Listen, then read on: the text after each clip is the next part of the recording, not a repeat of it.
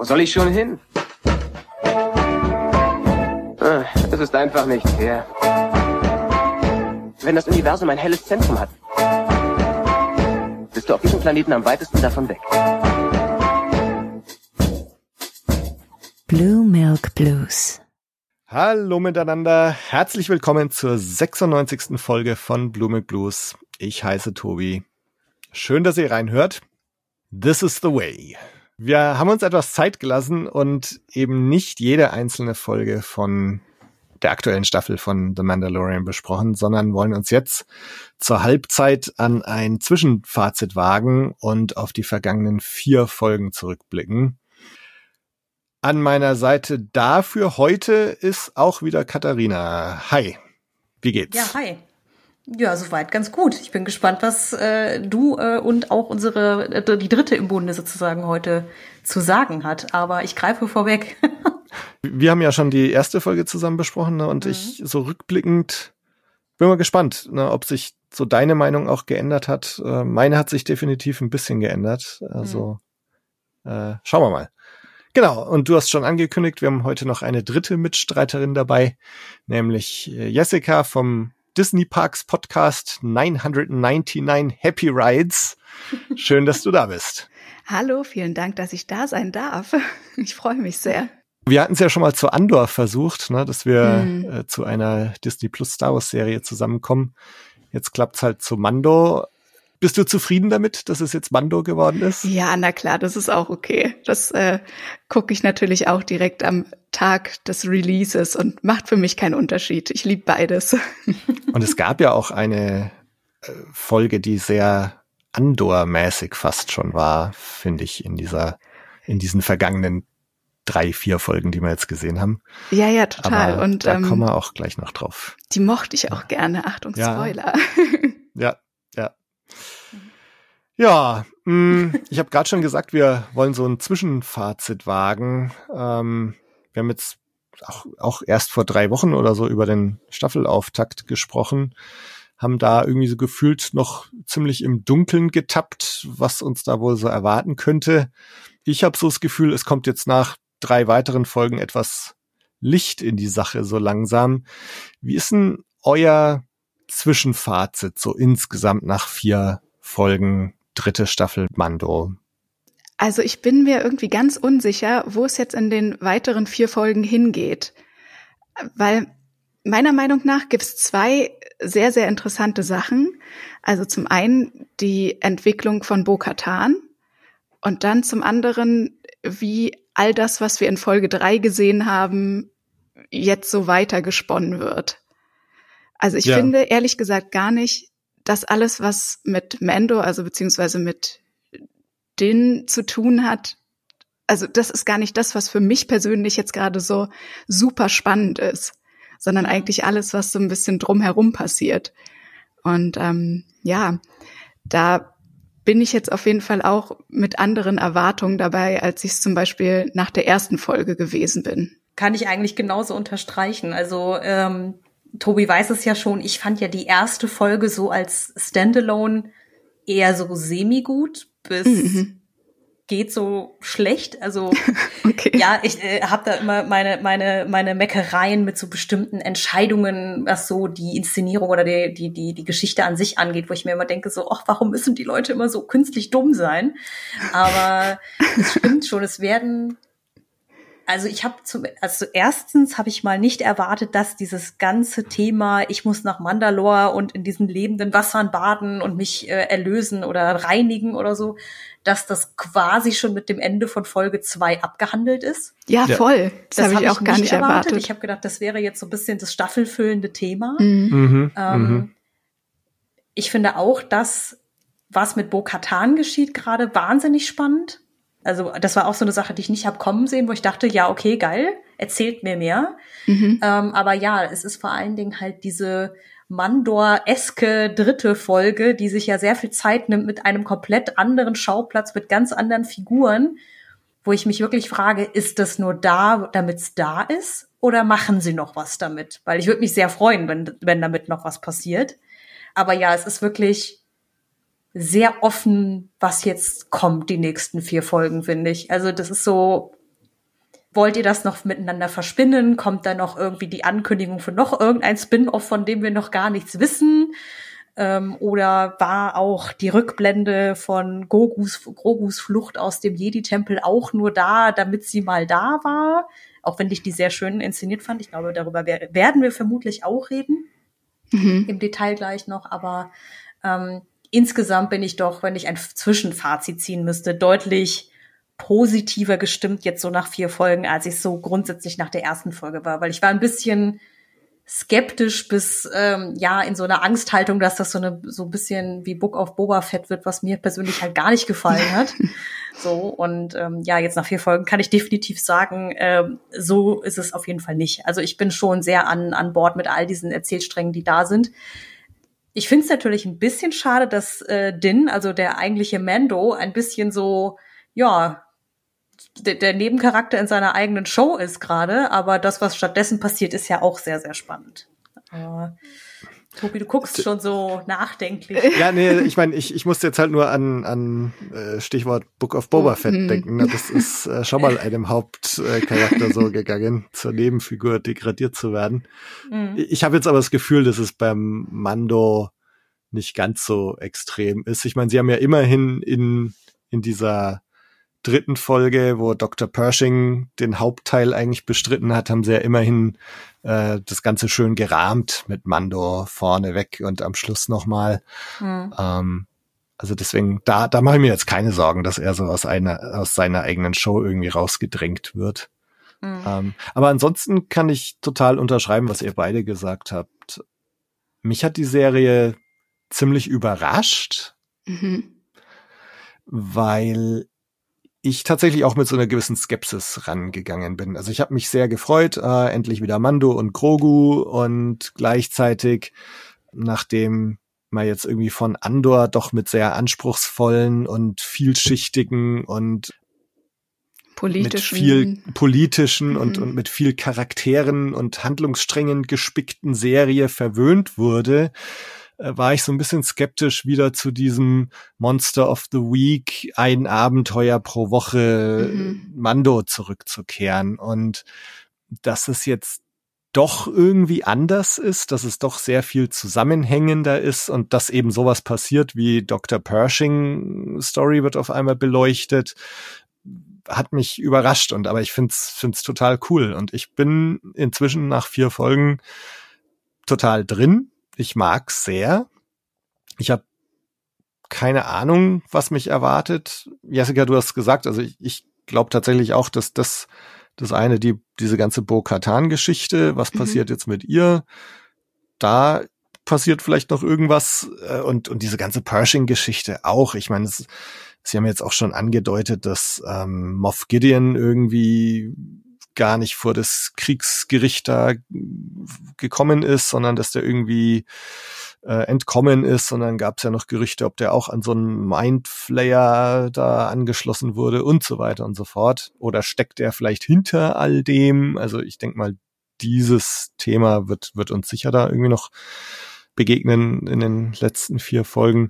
Ja, ähm, ich habe auch irgendwo gelesen oder gehört oder wie auch immer, dass ähm, der Schauspieler von Moff Gideon auf jeden Fall in dieser Staffel dabei sein wird.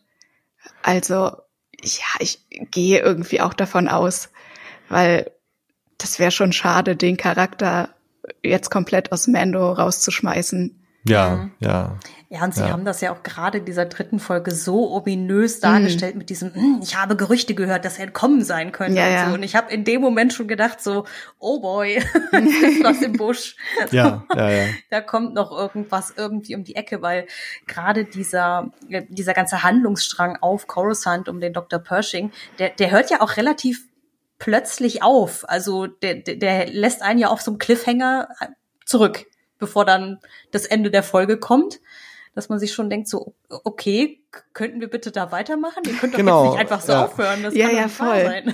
Und das ist, das ist genau so eine Sache, die habe, die hätte ich gar nicht erwartet, dass ich so, ne, so hooked bin, dass ich so, klar, natürlich, ich habe mich auch bei Staffel 1 und 2 immer drauf gefreut, wenn wieder Mittwoch war und die neue Mando-Folge war da, aber mhm.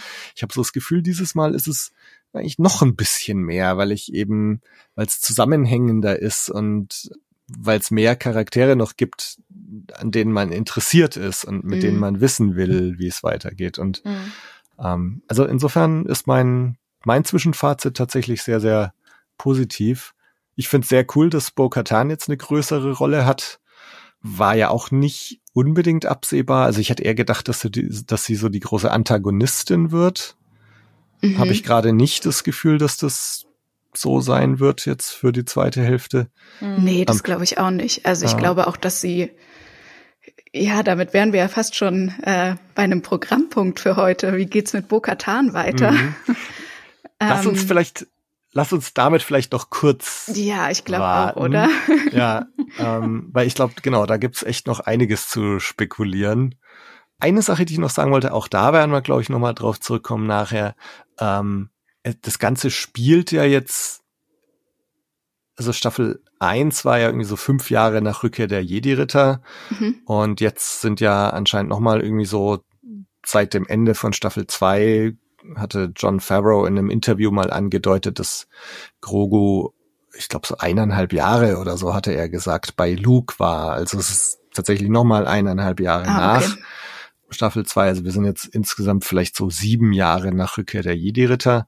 Mhm. Und das ist eigentlich immer so eine Zeit gewesen, die ich jetzt auch nicht so mega interessant fand. Ähm, auch, wir haben ja im Podcast schon oft drüber geredet, so die, die, diese ganze erste Ordnung, dieses Konstrukt hatte ich auch immer so ein bisschen meine Probleme damit. Aber ich muss sagen, also so wie das jetzt gerade dargestellt und erzählt wird, hat mich das tatsächlich mit diesem Zeitabschnitt der Star Wars Timeline auch ziemlich versöhnt und dass ich da eigentlich jetzt doch denke, ja, irgendwie ist das schon auch ganz cool und interessant. Also, und auch das hätte ich nicht erwartet, dass die Serie das tut. Ja, ich bin echt ganz gespannt, ob einem jetzt noch ein bisschen mehr erklärt wird, wie es wie es vor der First Order so war und ähm, wie vielleicht ein bisschen was um Snoke überhaupt passiert ist Ja. und so.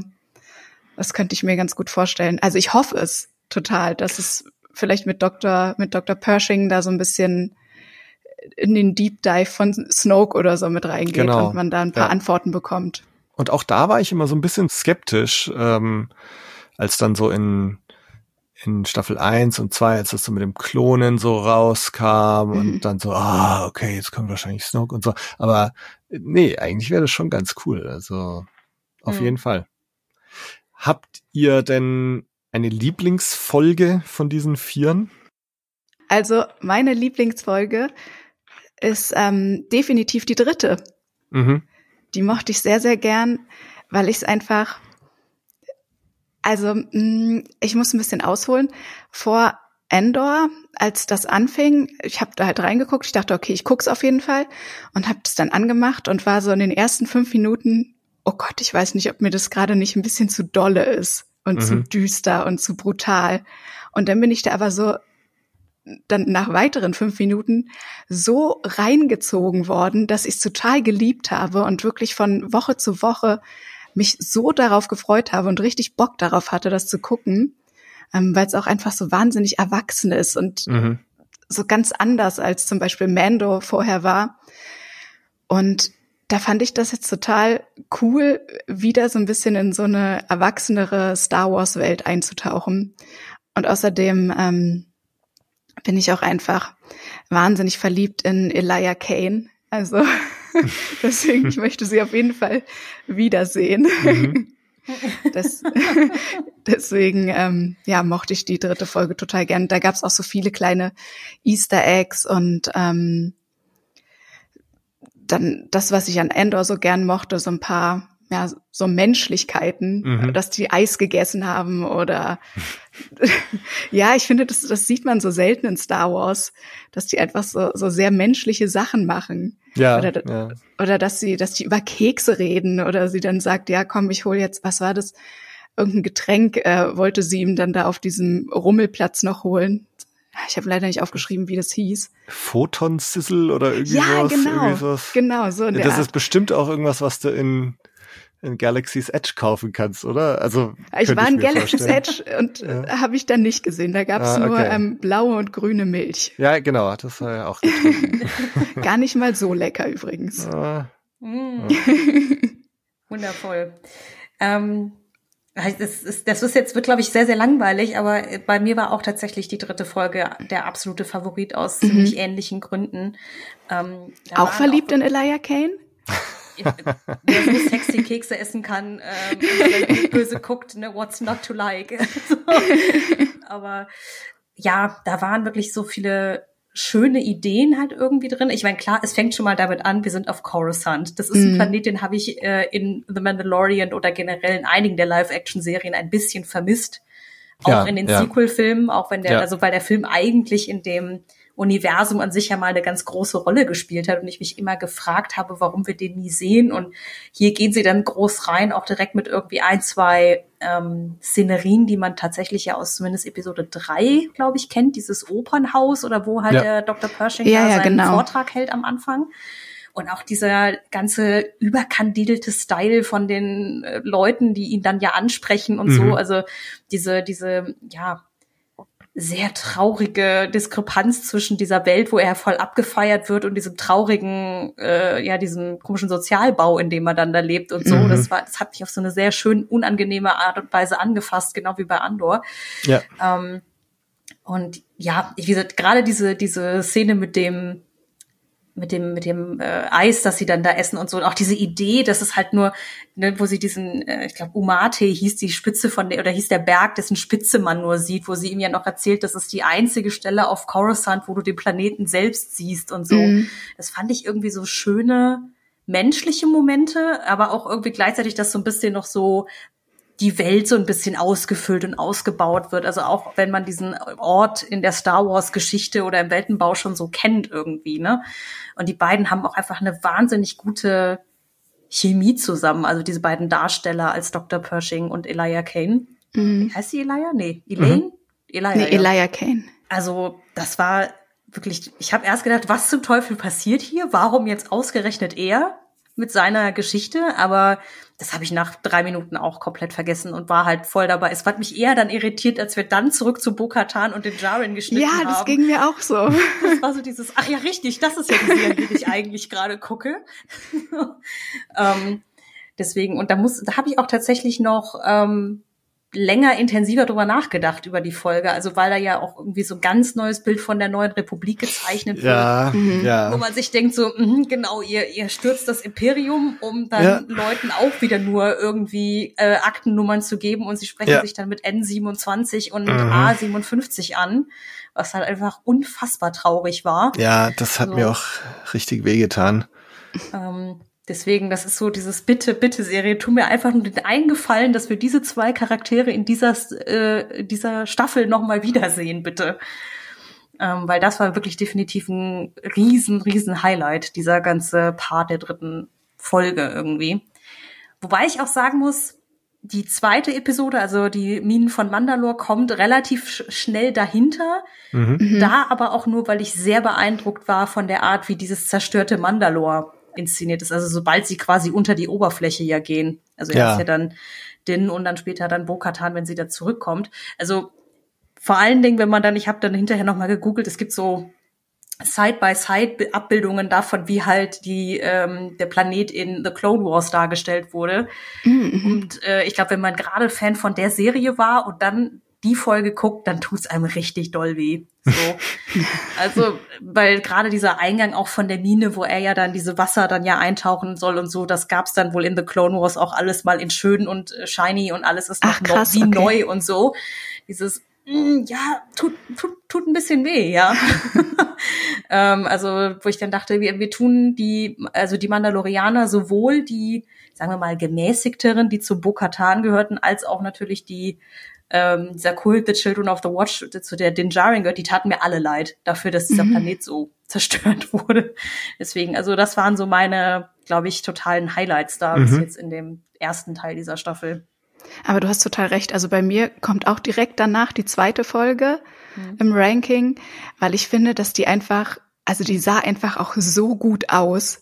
Das mhm. war alles so gut inszeniert, dieser Kampf gegen den gegen diesen Cyborg-Droiden-Ding sie da.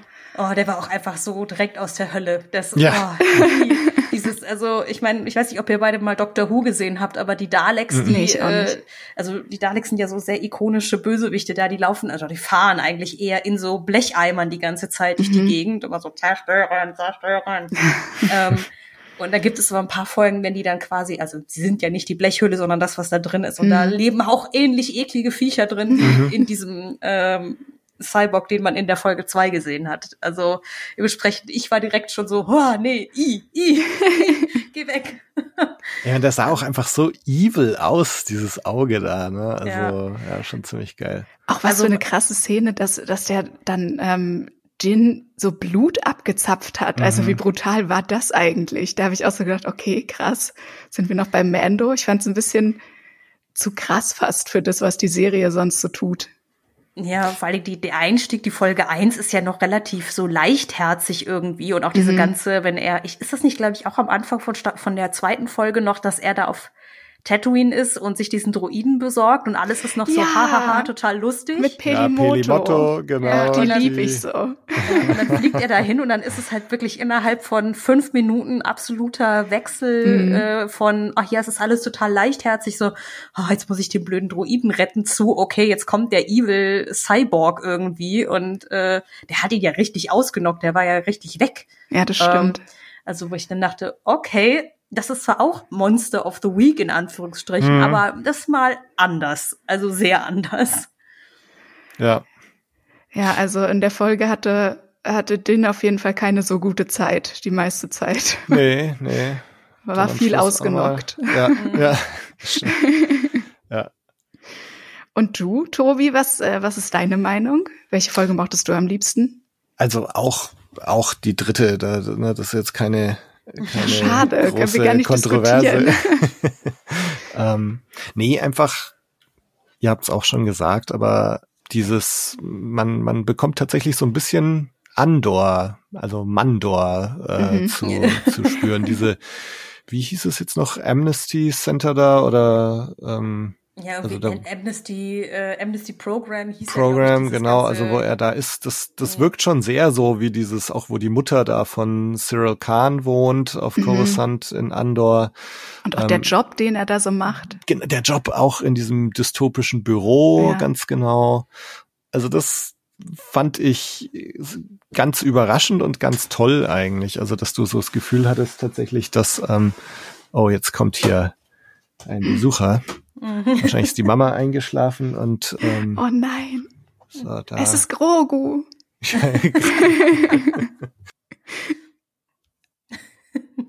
Hallo. Hallo.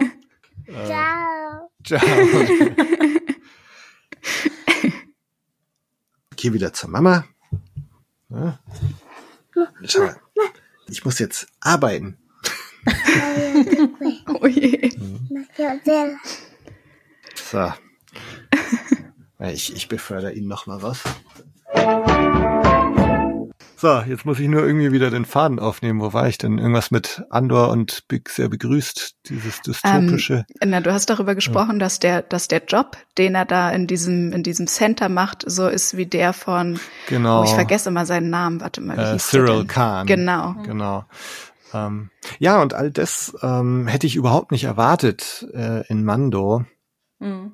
Ähm, und auch die Themen, die da so aufgemacht werden. Also, dass du wirklich, da können wir nachher auch noch ein bisschen drauf kommen, so, so die Denazifizierung oder Entnazifizierung nach dem Zweiten Weltkrieg und so weiter. Also, dass Mhm. da wirklich, dass es um solche Themen geht und um, um Schuld und Sühne und ich meine, wir haben, Katharina, wir haben auch schon in der ersten Folge dieser Staffel drüber geredet, so der Umgang mit der Vergangenheit, aber also, dass da lauter so Themen aufgemacht werden äh, in dieser dritten Folge, fand ich mega und, und tatsächlich ist es so ein bisschen erwachsener geworden. Mhm, ja, voll. dadurch. Mhm. Und klar, wir haben dann die, die Folge danach, jetzt die letzte, die ist wieder so ne, tatsächlich wieder richtig Monster of the Week und ähm, auch ja wieder knapp über 30 Minuten nur, wieder Ja, die etwas war so kürzer. kurz.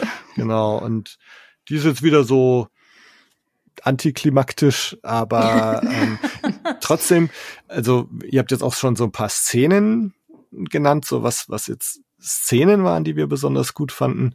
Und da gab es jetzt halt eine in dieser vierten Folge, wo ich mich echt sehr gefreut habe, dieser Rückblick vom Grogu, mhm. dass dann hier Ahmed Best ähm, mhm. auftaucht in seiner Rolle, die er ja schon in dieser Game Show gespielt hatte, den Jedi Temple Challenge.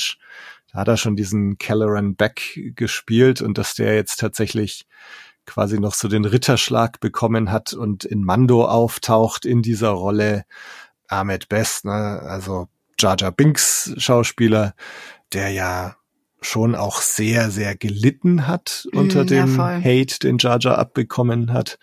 Und dass der jetzt hier irgendwie so versöhnlich ähm, und, und da nochmal eine große Rolle und, oder einen großen Auftritt, sagen wir mal, bekommt in, in dieser Folge, mhm. hat mich total gefreut. Und deswegen ist das so definitiv eine der Lieblingsszenen in dieser Staffel gewesen. Mhm. Und wenn wir jetzt von Lieblingsszenen schon reden, also was ich auch mega fand, war halt das Intro von, von Folge drei, wo die TIE Interceptors kommen äh, oh, und dann ja. erst so von Weltraumschlacht zu dann der Schlacht auf äh, Bo-Katans Planeten.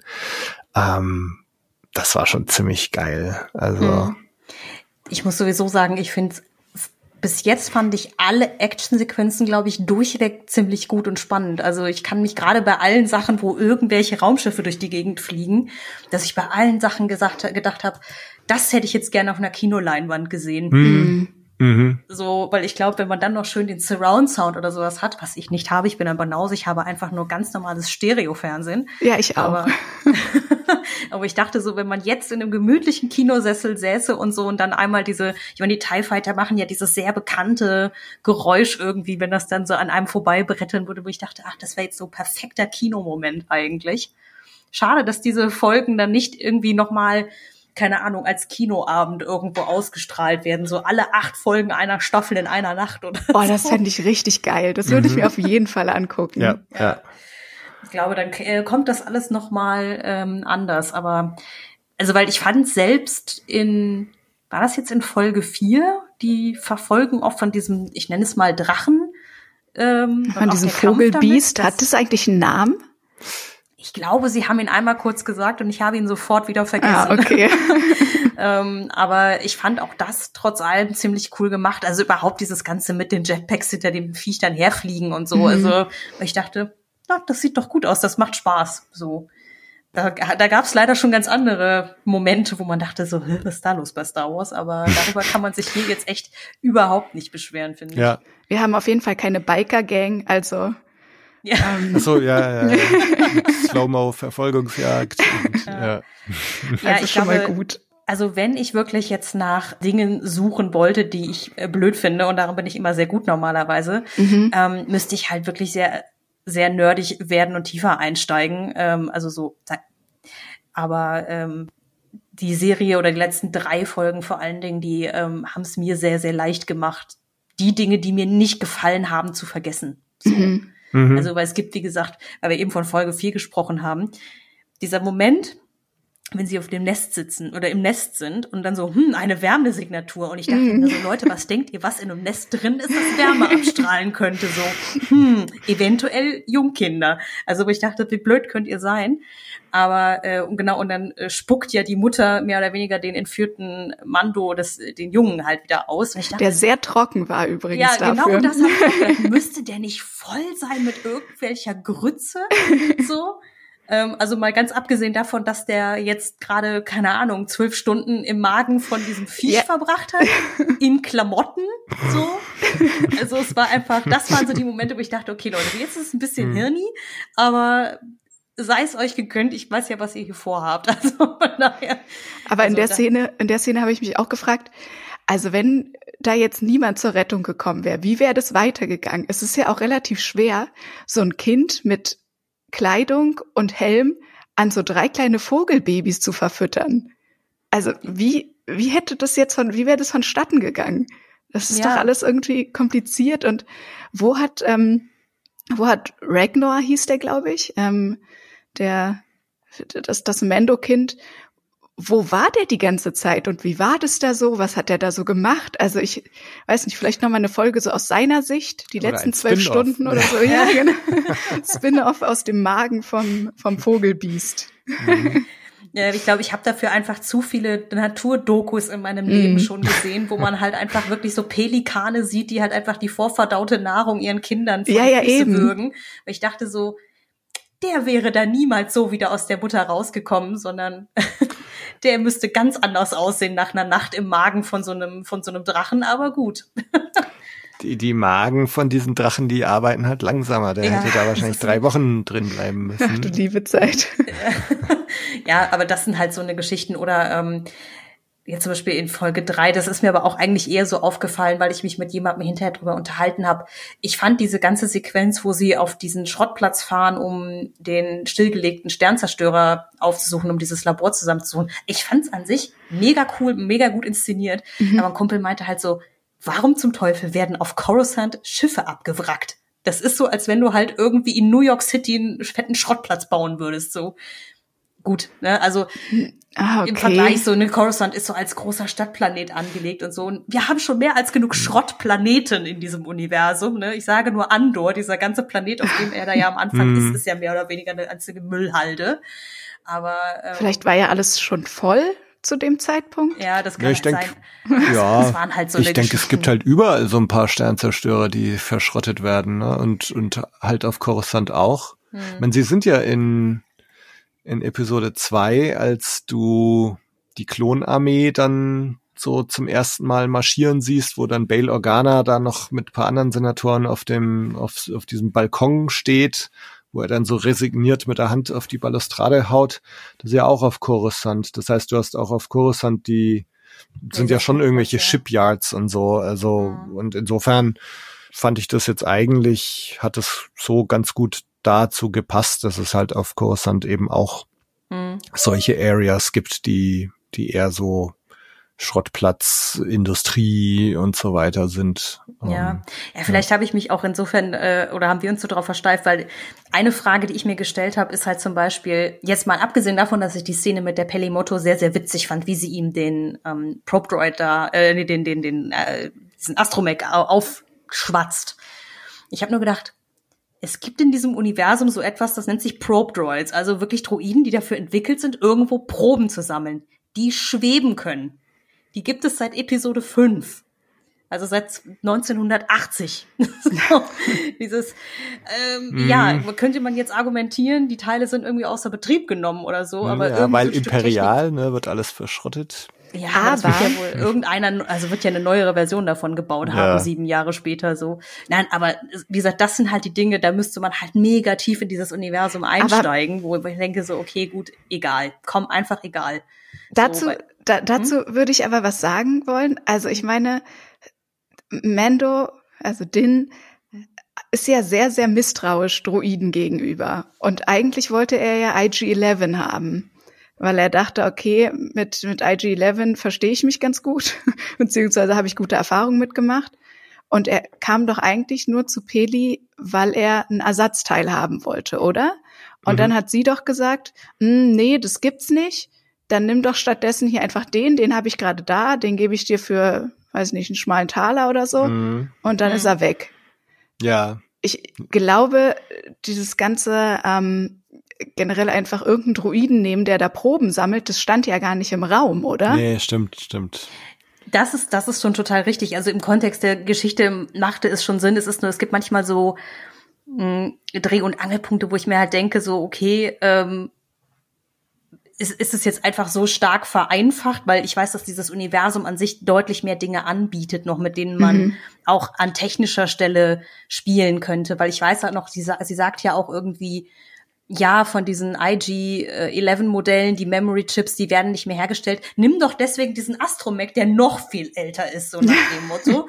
Also, aber, also ich weiß nicht, ob das einfach ein Gag war, der nicht bei mir persönlich gezündet hat.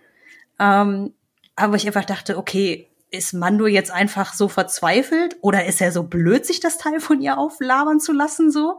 Egal, wir gehen jetzt einfach mal mit dem Gag mit, so, ne? Also das habe ich mir dann gedacht. Aber ich neige auch dazu, solche Sachen zum Teil zu doll zu durchdenken. ich merke schon. ähm, Nein, aber es ist, also es ist halt manchmal auch echt ein Segen, wenn man ähm, sehr lange Star Wars-Fan halt auch der Legends war, also dieser ganzen alten Sachen, mhm. ähm, in denen quasi ähnliche Elemente zum Teil drin waren, die aber komplett anders verarbeitet wurden. Dass, dass man wirklich dann manchmal da sitzt und sich denkt, Moment, wie war das jetzt eigentlich nochmal? ähm, weil zum Beispiel, ich musste mich auch aktiv daran erinnern, wie gesagt, im, in dem alten Kanon erobern die Rebellen ja Coruscant zurück und machen da halt auch, also dann übernehmen sie quasi alles, was vorher auch da war. Mhm. So den Senat, dann, also die haben quasi auch ihr Hauptquartier dann da, wo früher die Republik war. Im Disney-Kanon ähm, kriegen sie Coruscant quasi als Teil der imperialen Kapitulation zurück.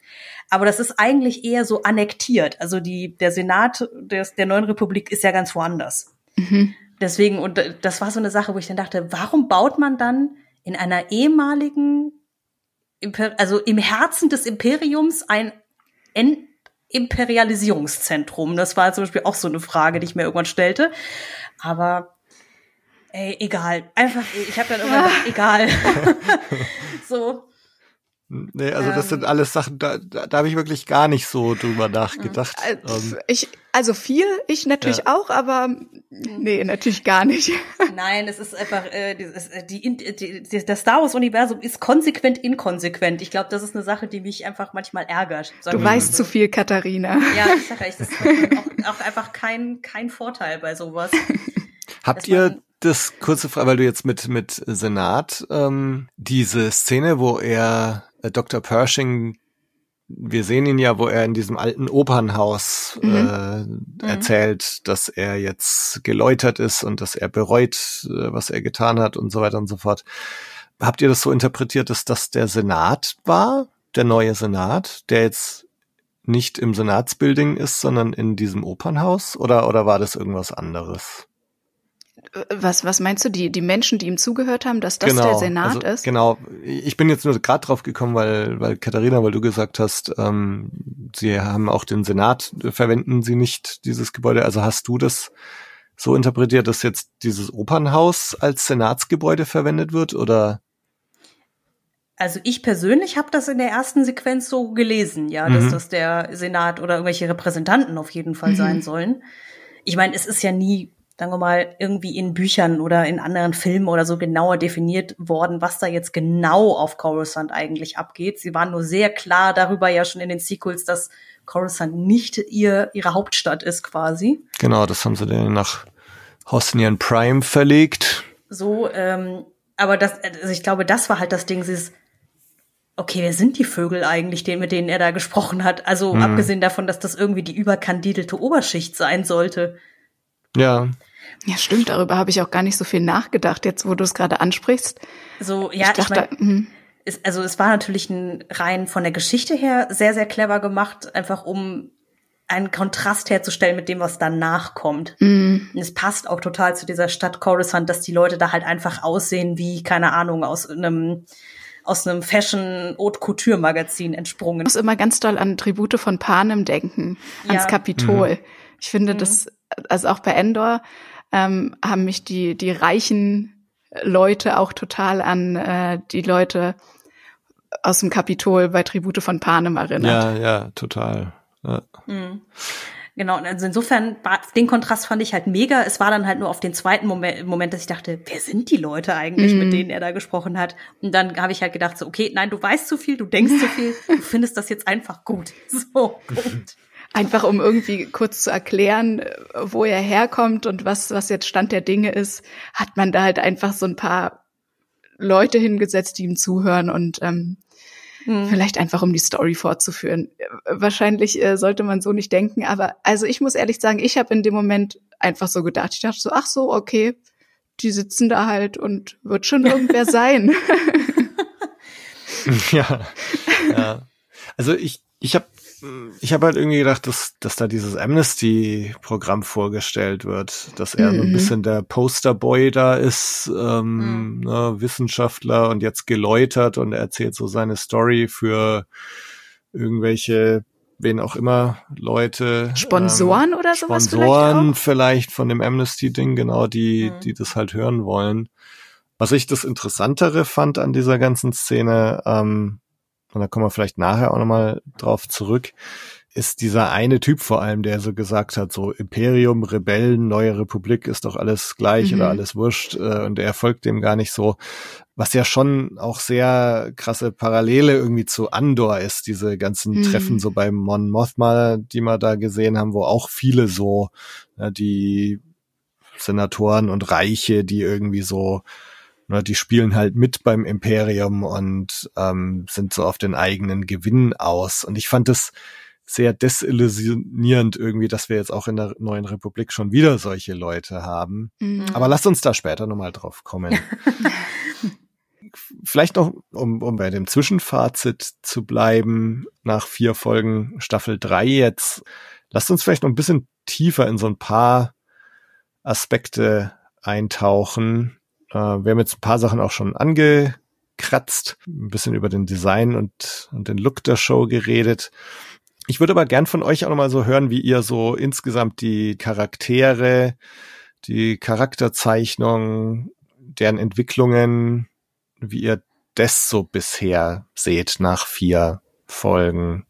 Nachdem ich ja, wie gesagt, nach der ersten Folge noch ein bisschen skeptisch war, finde ich die jetzt doch um einiges gelungener ähm, in den drei Folgen, die seitdem erschienen sind. Wie gesagt, dieser ganze Coruscant-Plot, ich finde die beiden Figuren einfach wahnsinnig nachvollziehbar so, also auch mhm. trotz des Evil Plot Twists, der dann noch kommt. Aber ähm, da habe ich mich sehr darüber gefreut, wie wie schnell man so in der Haut von den beiden irgendwie drin steckt, so und in, sich in deren Leben so reinfühlen kann, beziehungsweise mhm. auch der der Darsteller von dem äh, Dr. Pershing, der Ach Gott, ich wollte ihn manchmal in den Arm nehmen in manchen, in manchen Sequenzen. Und es gibt ja diese, diese Blade Runner-mäßige Situation, wo er ja diese Fragen gestellt bekommt, mm. mit mhm. diesem so, haben Sie irgendwelche Gefühle des Ärgers äh, gegenüber Ihren Mitarbeitern oder sowas? Und dann immer so, nein, nein, nein, dieses, oh Gott, ist das dystopisch, Mann. Innerlich stirbt er. Ja. ja das, oh, du siehst so traurig aus, Hilfe. Ja. Also insofern, da wusste ich, da wurde ganz viel richtig gemacht und ich finde halt auch, ähm, Jessica hat es ja auch schon gesagt, die ganze Charakterzeichnung von Bo-Katan sehr viel spannender, als ich erwartet habe. Mhm. Also nach der ersten Folge habe ich gedacht, so ja, okay, sie ist so ein bisschen die beleidigte Leberwurst, sage ich jetzt mal ganz viel, ja, ja, die einfach total. in ihrem, die in ihrem Thronsaal rumhängt und äh, die ja auch noch so ist so, ah ja, komm, den den knall ich jetzt ab, wenn er noch mal vorbeikommt und dann ja sofort einknickt, sobald sie Grogu sieht wie wahrscheinlich jeder, der Grogu jemals in seinem Leben persönlich gesehen hätte. Und äh, ja, was, was seitdem mit ihr passiert ist, ähm, finde ich extrem spannend, ehrlich gesagt. Also auch diese ganze ganze Sache, dass sie halt auch ja hinter den ins Wasser dann springt und diesen äh, Mythosaur oder Mythosaurier oder wie auch immer er auf Deutsch dann heißt, sieht und dass sie das so jetzt umtreibt und so und dass sie halt weil sie ja so ein bisschen unfreiwillig jetzt bei seinem Club da wieder aufgenommen wurde, dass sie auf einmal nochmal so ganz andere Berührung mit ihrer eigenen Kultur hat und mhm. so. Das finde ich mhm. alles auch so Aspekte, die ich mega, mega spannend finde. Also deswegen, ich weiß nicht, wie es bei euch aussieht. Also wir haben ja schon etabliert, Din Djarin ist gerade so ein bisschen einfach nur das Vehikel, um Leute von A nach B zu bringen. Ja, irgendwie schon. ja, ja. ja, also ich, ich würde einfach mal weitermachen. Mhm. Mhm. Ähm, also ich bin auch total gespannt, habe ich ja auch am Anfang schon gesagt, wie es mit Bokatan weitergeht und finde es auch sehr, sehr spannend, wie es bis jetzt so ist. Ich muss ganz ehrlich sagen, und vielleicht äh, findet ihr das nicht so, aber ich fühle mich sehr, sehr unwohl mit dieser ganzen Geschichte um die Mandalorianer herum. Also das wirkt auf mich alles so, und es ist ja wahrscheinlich auf eine Art auch so sektenmäßig. Mhm Mhm. Und das, das macht mir ganz unangenehme Gefühle. Mhm. Ähm, das hat mir schon in der zweiten Folge, als, als sie, also als Bokatan Din erzählt, dass ihr Vater im Krieg gestorben ist und er sie dann nur so anguckt und sagt, this is the way. Das hat sich für mich so angefühlt so, naja, das, so ist es halt. Leute sterben, this is the way. Ich habe da aber zum Beispiel auch mit Max drüber geredet und der hat gesagt, nee, er hat das nicht so empfunden. Er hat es so empfunden, als ob er so seinen Respekt ähm, ausdrücken will und so sagt, ja, toll, this is the way.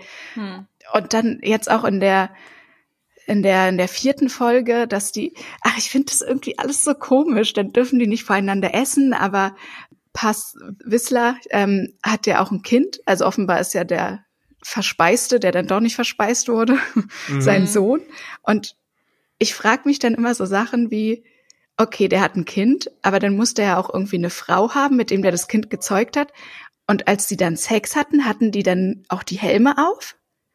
Vermutlich. Und- Also es ist doch irgendwie, weiß ich nicht, irgendwie finde ich Science alles, Baby. Ja. finde ich alles um die Mandalorianer ein bisschen, äh, das gefällt mir nicht so gut, muss ich sagen.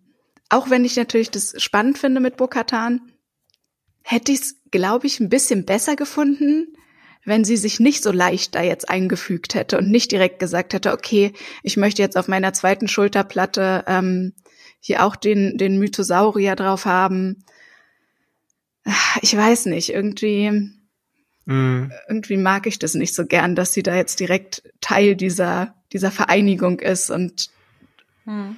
ja, also Ja. versteht ihr das irgendwie? Mein, mein Ja, kleines. Unbehagen Total. in die Richtung. Also Mhm. da habe ich mich auch schon drüber beschwert nach Folge 1, so dass Ah. ich das irgendwie nicht verstehen kann, warum Mando jetzt so erpicht drauf ist, Mhm. da sich reinzuwaschen, um, um Mhm. sich denen wieder anzuschließen, weil ich eigentlich dachte, er ist, hat sich da schon viel weiter wegbewegt von Mhm. denen. Ne? Also ihr habt es jetzt auch schon erwähnt, IG-11, das hatte ich in unserer letzten Folge eben auch gesagt. Also das, na, er hat ja schon diesen Wandel in der ersten Staffel mitgemacht, dass er auf einmal diesen Druiden respektiert hat Mhm. äh, und so und und irgendwie da schon so ein bisschen von seinem Glauben abgekommen ist. Ähm, also für mich ist das irgendwie jetzt so drei Schritte, Schritte zurück, was er gerade macht, Mhm. dass er jetzt da unbedingt sich dann doch wieder dieser Sekte da anschließen will.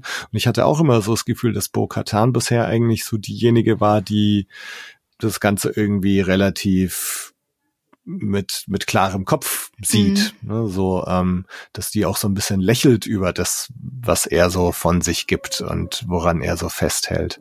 Hm. Ähm, und dass sie jetzt aber dann sich da doch zunächst mal ihnen anschließt und sie sagt ja auch irgendwann schon einmal, this is the way, äh, mindestens einmal. Und jetzt auch dann diese, die letzte Folge jetzt, wo ja so die Mandalorianer wieder gezeigt werden als Gruppe, wo, Mhm. wo ich mir nicht ganz sicher bin, was, was jetzt so die Attitüde dieser Serie gerade ist, weil ich hatte lange Zeit das Gefühl, dass die Serie auch das Ganze so ein bisschen kritisch beleuchtet. Mhm. Ähm, und jetzt ist die Serie auf einmal gefühlt wieder so auf Seite dieser Gruppe und äh, Bo wird jetzt reingezogen und und man bekommt jetzt mit, oh, das sind alles Ehrenmänner und Ehrenfrauen und tolle Gruppe und so. Also ich bin mir nicht sicher, welche welchen Standpunkt die Serie da gerade einnimmt und ich find's tatsächlich auch so ein bisschen komisch und also das ist ein so ein Punkt, wo ich sehr, sehr gespannt bin, was sich da jetzt so tut noch in den verbleibenden vier Folgen.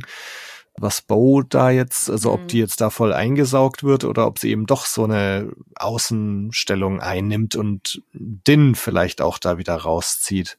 Mhm. Ähm, also ich find's, ja. find's komisch auch. Also es könnte halt auch sein, dass sie komplett reingeht sozusagen und dann deren Anführerin wird und dann sagt, okay, ich habe es bei meinem alten Volk nicht geschafft, eine gute Anführerin zu sein und hier schaffe ich es jetzt. Weiß ich nicht. Aber, Mhm. aber was du auch gerade gesagt hast, du bist dir so unsicher, wie die Serie uns die Mandalorianer verkaufen will sozusagen. Mhm. Ja, ja, ja. Und zu Beginn oder in anderen Staffeln war es anders. Ich musste jetzt total doll daran denken, ich weiß gar nicht mehr, war es in der ersten oder in der zweiten Staffel, als ähm, Din und Grogu in so einem Dorf waren, als sie dieses Dorf befreit haben und da auch so andere Kinder waren. War das nicht die Szene mit dem Frosch, als Grogu den Frosch gegessen hat? Hm, ich- Ja. genau, das War das die erste oder war das die zweite Erste Staffel? Staffel. Okay. Ja. Wo Und der da, Din und da- auch diese Dorfbewohnerin da. ja, wo die so einen kleinen äh, Flirt hatten, so ein Genau, bisschen. genau. Ja. ja. Und da ging es doch dann so darum, ja, eigentlich sollte ja Grogu auch Kind sein dürfen. Und das mochte ich jetzt ähm, zu Beginn der vierten Folge zum Beispiel auch gar nicht. So dieses, ja, er ist zwar noch klein, aber er muss lernen zu kämpfen und die Kinder sind ja auch noch Kinder, aber sie müssen auch schon kämpfen. Und da dachte ich auch manchmal so, lass die doch einfach mal ein bisschen. Ja, Lasst ihn- vor allem, allen Dingen ist halt Grogu im Vergleich zu den Menschenkindern halt einfach immer noch irgendwie gefühlt so ein, so ein Kleinkind bis, Mhm. keine Ahnung was, äh, Mhm. Säugling eigentlich, Ja. ne? Also, ja, er hat dann halt mit der Macht das andere Mhm. Kind irgendwie besiegt, so, ne? Aber es, äh, da habe ich auch gedacht, was soll das jetzt? Und dann muss er dieses schwere Kettenhemd die ganze Zeit tragen und kriegt jetzt da auch noch dieses, Dieses diese Plakette Ding auf die ja. Brust. Ja. Mann, ey, der kann irgendwann doch gar nicht mehr seinen, seinen tollen Sprung machen, weil er so schwer ist. Und, ich, und auch da bin ich mir halt, genau, da bin ich mir auch wieder nicht sicher, will die Show jetzt, dass wir das kritisch sehen? Hm. Weil ich meine, auf der anderen wirklich das, das arme kleine Ding da, ne? Jetzt muss, muss der da kämpfen und Hm. dann kommt ja noch dieser Rückblick, ähm, ne, was, was er schon alles durchgemacht hat mit Order 66. Ja, er sah auch so ähm, verstört aus, als ob er genau, diesen genau. Rückblick. ja, ja, hatte. Ja, ja. Und, und jetzt muss, muss der da so ein Zeug machen. Also da, ich, ich warte schon immer irgendwie noch drauf, dass Din dann doch realisiert, so, this is not the way. Mhm. Ja, aber mal sehen. Ja, ich, also ich bin auch kein, kein großer Fan dieses, dieses Mandalorianer-Kults, mit dem wir es da gerade zu tun haben. Mhm. Ich muss gestehen, ich habe mich während Folge 4, was Bo Katan zumindest angeht, zum Teil gefragt, ob sie die nicht sogar fast ein bisschen unterwandert. So. Also, dass es jetzt gar nicht darum Ach, geht, dass sie tatsächlich, jetzt, okay. ähm, Ja, dass, dass sie da die jetzt an, also vielleicht kann ich mir vorstellen, dass sie schon ihre Anführerin wird und dann aber sagt, alles klar, Leute, und jetzt räume ich hier mal auf. So. Und jetzt, Und zieht jetzt alle Helme ab.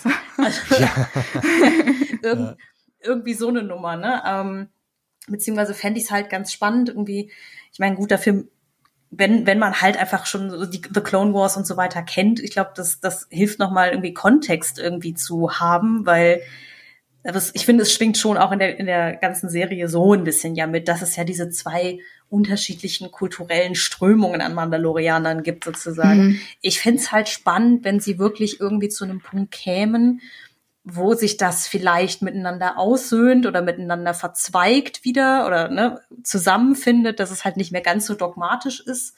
Hm. Ähm, also, dass die irgendwie wieder ein Volk sind, auch wenn sie ihren äh, quasi Heimatplaneten verloren haben. Ich weiß Mhm. aber nicht, ob sie das überhaupt jetzt in vier Folgen schaffen, das gescheit auszuerzählen, wenn das denn überhaupt die Richtung ist, in die sie gehen möchten. Hm. Ähm, Ja. Aber ja, ich, ich, ich muss gestehen, es gibt ja diese ähm, Stelle, wo, genau, sie dürfen ja nicht zusammen essen und dann wird ja gesagt, hey, du bist aber die Anführerin unserer Party hier, du hast das Privileg, am Feuer essen zu dürfen. Und dann zieht sie ja den Helm ab.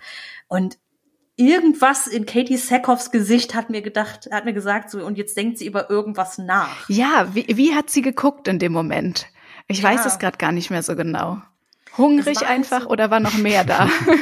Ja, ich war, es war halt so dieses, okay, will ich da jetzt was reininterpretieren oder spielt sie wirklich was anderes hinein? Weil ich fand ihren Gesichtsausdruck nicht wirklich eindeutig. Mhm. Es hätte einfach so ein verstörtes Gucken einfach sein können im Sinne von so, pff, ja, wenn ihr meint, okay, dann bleibe ich halt alleine. Oder hat sie schon darüber nachgedacht, ob sie, keine Ahnung, sich dieses diese ganze, diesen Kult da irgendwie zunutze machen kann und so Mhm, weiter und so fort. mhm. Weil sie scheint ja schon ein bisschen angefressen, dass ihre eigenen Leute ihr weggelaufen sind. Hm. Deswegen, Ja, ich finde es auf der einen Seite spannend und auf der anderen Seite habe ich Sorgen, ja. ja. Ich habe ja vorhin noch gesagt, so ich glaube nicht, dass sie die Antagonistin wird, aber ja, ich meine, wer weiß. ne? Also vielleicht, Ja. vielleicht doch schon. Was ich ganz clever fand, dass die dritte Folge The Convert hieß. Ich habe auf Deutsch habe ich es mir auch Der. Bekehrte. Der Bekehrte, genau. Und das Schöne im Englischen ist halt, dass The Convert, das, das kann ein Er und das kann aber auch eine Sie sein. Ne? Mhm. Und ähm, also man weiß es ja so eigentlich gar nicht. So, man, man liest diesen Titel am Anfang, The Convert, und dann kann man anfangen zu interpretieren, ja, wer ist es denn jetzt? Ist es, ist es Pershing? Ist es Elijah Mhm. Kane? Ja, es könnte jeder ist sein. es, Ist es, Ist es Bo-Katan? Bo-Katan? Genau, und ähm, also das, das finde ich so das, das Clevere an diesem Titel. Und auf der anderen Seite, ja, also ich, ich denke auch nicht, dass sie da jetzt äh, sofort This is the way und sie ist jetzt auch ein Child of the Watch. Ähm, also da, da wird wird sicher irgendwie noch was kommen. Und das, diese ganze Mythosaurier-Geschichte, ich meine, da ist ja auch irgendwas im Busch. Ja? Also Mhm. sie, sie fragt den Din ja noch so, als du da im Unterwasser warst, hast du irgendwas gesehen? Hat sich, ne, hat sich da was bewegt? Mhm. War, ne? Und äh, erzählt ihm aber nicht, dass, dass da dieser Mythosaurier war. Und dann jetzt am Ende der Vierten. aktuellen Folge, wo, wo sie sich diesen Mythosaurier da schmieden lässt, dann schaut sie ja noch auch auf diesen Schädel, der da an der Wand hängt, so ganz ominös. Und also ich meine, irgendwas ist doch da mit diesem Mythosaurier, oder? Also Ja, hat sie da einen Plan, diesen Mythosaurier zu zähmen und auf dem wie Boba Fett auf dem Ah. Rancor, dass sie jetzt auf dem Mythosaurier da reitet und alle unterjocht oder oder also was, was ist da los? Ich fand auch, also generell diese Szene in der vierten, in der vierten Folge, als sie dann der Schmiedin von dem Mythosaurier erzählt, das hat mich so unfassbar wütend gemacht, weil ich so dachte, Mhm. jetzt gib ihr doch mal eine richtige Antwort, nimm sie doch mal ernst. Also die Schmiedin Mhm. hat so gesagt, ja, alle haben manchmal Visionen. Nee, ich habe den echt gesehen. Ja, ja, wir sehen ja so manche Dinge. Nein, aber der war ja wirklich da. Mhm, this is the way. Die, die Schmiedin kam echt nicht gut weg in der vierten Folge. Also ich fand auch diese ganze Szene, wenn sie da für Grogu diese Brustplatte Mhm. schmiedet und du eigentlich siehst, dass, dass dieses Kleinkind gerade total in Distress ist, weil es irgendwie traumatische Ja, ja. Erinnerungen durchlebt Mhm. und sie da so fröhlich vor sich hinarbeitet und ihm noch irgendwie erzählt, so von wegen, ja, das Leben ist hart und wir müssen alle mal leiden. So dieses, ha, unangenehm, unangenehm. Ja. Ja.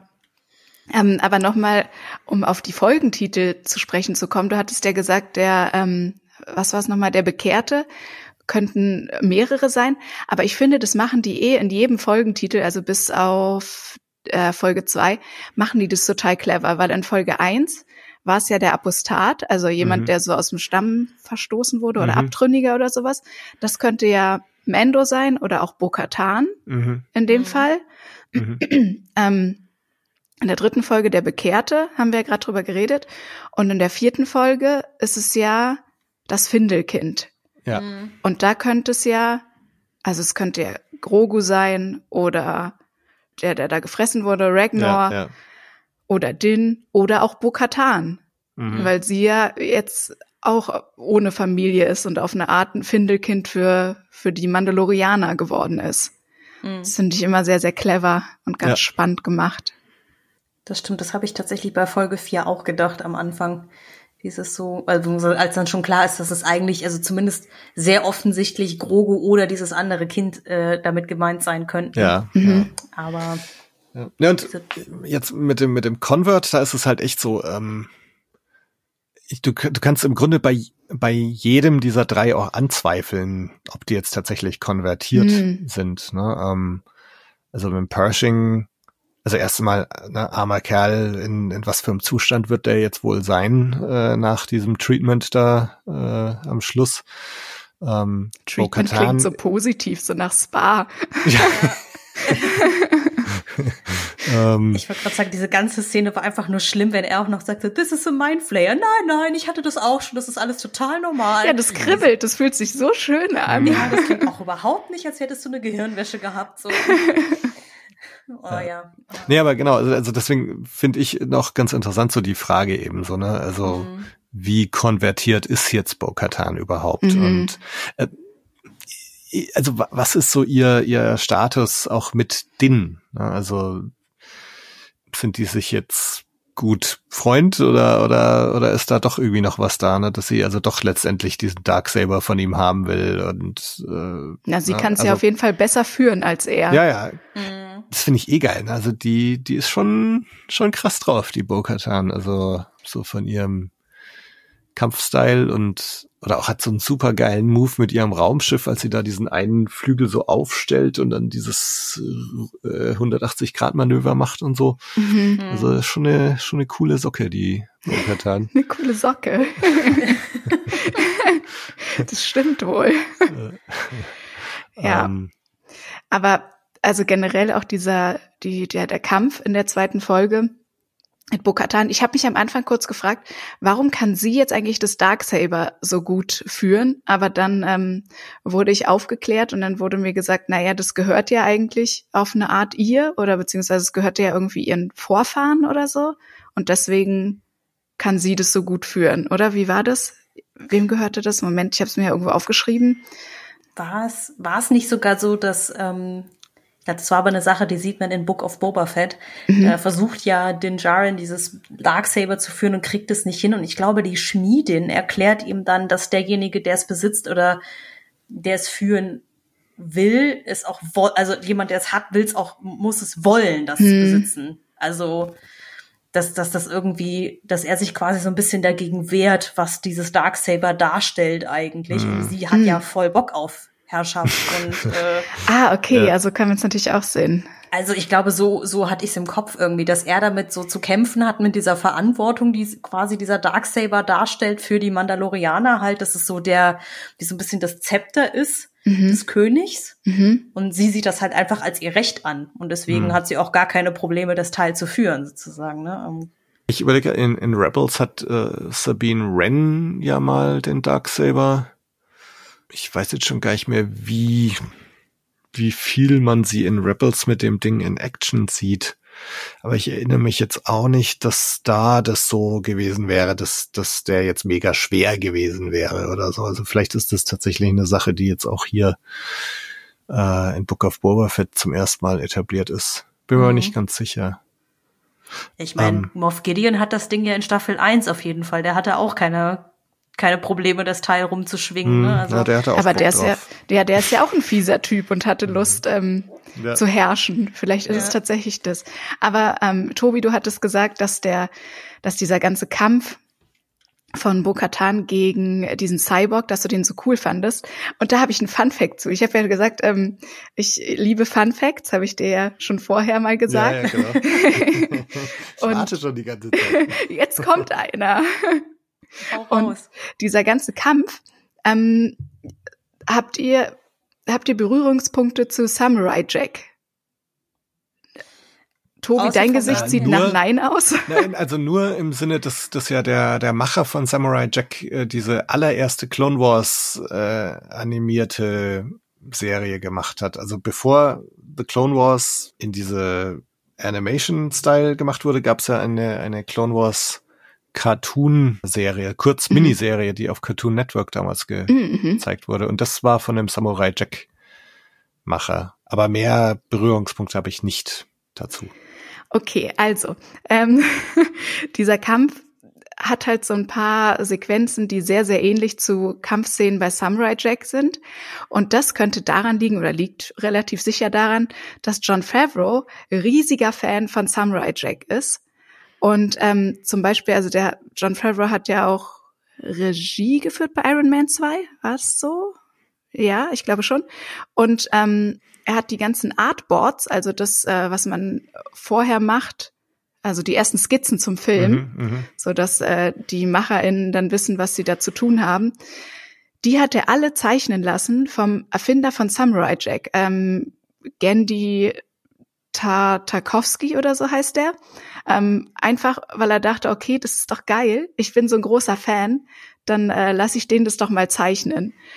Und ich denke mal, deswegen ähm, sieht man da jetzt in dieser Kampfszene so viel Parallelen zum Kampf in Samurai Jack. Ein kleines Easter Egg hat er da aus seinem Phantom mit untergebracht. Das wäre mir jetzt nicht aufgefallen. Aber genau, dieser, dieser Tar Tarowski oder wie er heißt, das, das ist der, der The Clone Wars auch oder, oder Clone Wars mhm. ähm, gemacht hat. Ah ja, genau. okay. Ja. Aber seien wir mal ehrlich, das macht äh, John Favreau oder beziehungsweise auch Dave Filoni ja schon seit Beginn der Serie, dass sie immer so kleine Dinge einbauen, mhm. wo sie etwas sich wahrscheinlich gedacht haben, hey, dem, dem und dem könnte ich eine Rolle geben oder das und das könnten wir noch im Hintergrund einbauen. Also Dementsprechend, das wäre auf jeden Fall sehr äh, on-brand für äh, John Favreau als Typ so. das finde ich ist irgendwie ein sweetes Detail, dass er dachte, Mann, davon bin ich auch Fan und ich kann ja jetzt machen, was ich will, dann baue ja. ich das doch einfach auch ein. Ich glaube, sowas würde ich auch machen, wenn ich einfach die Mittel hätte, ähm, würde ich auch so ganz viel, so ganz viel Quatschzitate an irgendwas einbringen. Ja, ja. Naja. Ähm, wollt ihr noch ein Easter Egg, was gar nichts damit zu tun hat, aber es ist Ja. auch noch ein Fun Fact? Komm, ich bin, äh, bin doch gerade in Fun Fact Stimmung. gelaufen. Ja. Ja. Ähm, und zwar bei meiner allerliebsten Szene in Folge drei habe ich ja schon gesagt, als sie da auf ähm, bei diesem Marktplatz Rummel Kirmes, ich weiß nicht, in welchem Bundesland man was sagt, ähm, sind, da sieht man einmal ähm, einen Zauberer im Hintergrund. Mhm. Habt ihr den gesehen? Der hat einen Ja. Drachen. Ja. Und das ähm, ist der Cinematograph dieser Folge. Ah. Und der heißt, oh Gott, jetzt habe ich den doch hier irgendwo. Mm -mm -mm. Dean Chundry, ich weiß nicht, wie man den Nachnamen ausspricht. Und der ist auch der Cinematograph für Jurassic Park gewesen. Also ist vielleicht das nochmal eine Referenz, dass der, also der ist der Zauberer, also ist für das Visuelle, zaubert das Visuelle und hat auch noch einen Drachen dabei, vielleicht so eine kleine Referenz an seine Arbeit bei Jurassic Park. Oh mein Gott, das Na? ist weil ich habe mich noch gedacht, als er diesen Drachen hervorzaubert, der stellt ja dann auch so einen Kragen auf und macht so ein Geräusch für dieses Viech im ersten Jurassic Park, Ja, das total. So, das so Säure spucken kann. Mhm. Mhm. Deswegen, ich Ja. dachte, hä? Das sieht ein bisschen sehr nach Dilophosaurier aus, aber gut. Das macht natürlich sehr viel Sinn, wenn das derselbe Typ war, der das auch damals dann gemacht hat, da die Dinos zum Leben zu erwecken. Das ist natürlich ganz cool. Das ist absolutes Nerdwissen und ich liebe es. Jetzt habe ich Yay. aber auch noch einen Fun Fact. Ja, ähm, aber da nehme ich jetzt vielleicht auch einen von dir weg, weiß ich nicht. Also der hat nämlich mit, äh, apropos Cinematograph, mhm. die Regisseurin von der zweiten Folge, nämlich Rachel Morrison, Mhm. die ist tatsächlich auch Kamerafrau, Cinematografin und äh, hat zum Beispiel Black Panther war sie Kamerafrau und Ah, okay. war ähm, bei ein paar Rick äh, Famuyiwa Projekten auch Kamerafrau. Also nachdem Rick Famuyiwa einer der Produzenten dieser Staffel ist und eben auch Regie bei der ersten Folge geführt hat, der dritten Staffel, nehme ich mal an, dass er sie da hier so mit, mit an Bord geholt hat. Mhm. Und genau, also das war Mhm. schon mein Fun Fact. Den hatte ich nicht. Mhm. Ist okay. Ist genehmigt. Sehr gut. Hast du noch einen? Ähm, habe ich hier noch irgendwo einen versteckt? Ich habe so viele Notizen, aber alle äh, so nach den Folgen sortiert. Ich bin also ganz anders vorbereitet, als Äh, es für euch geplant war eigentlich. ähm, nee, nur in Folge 1 ist mir was aufgefallen. Ich weiß nicht, vielleicht habt ihr da ja schon drüber geredet. Ich bin leider nicht dazu gekommen, eure Folge zu hören. Ich entschuldige mich dafür. Ähm, dass man, also darüber habe ich mich gefreut, das ist weniger ein Fun Fact, nur was, worüber ich mich sehr gefreut habe, dass man dann ähm, diese kovakianischen Echsenaffen, mhm. dass man die dann jetzt frei in den Bäumen leben sieht und äh, noch in der ersten Staffel hat man die überm Grill braten sehen. Stimmt.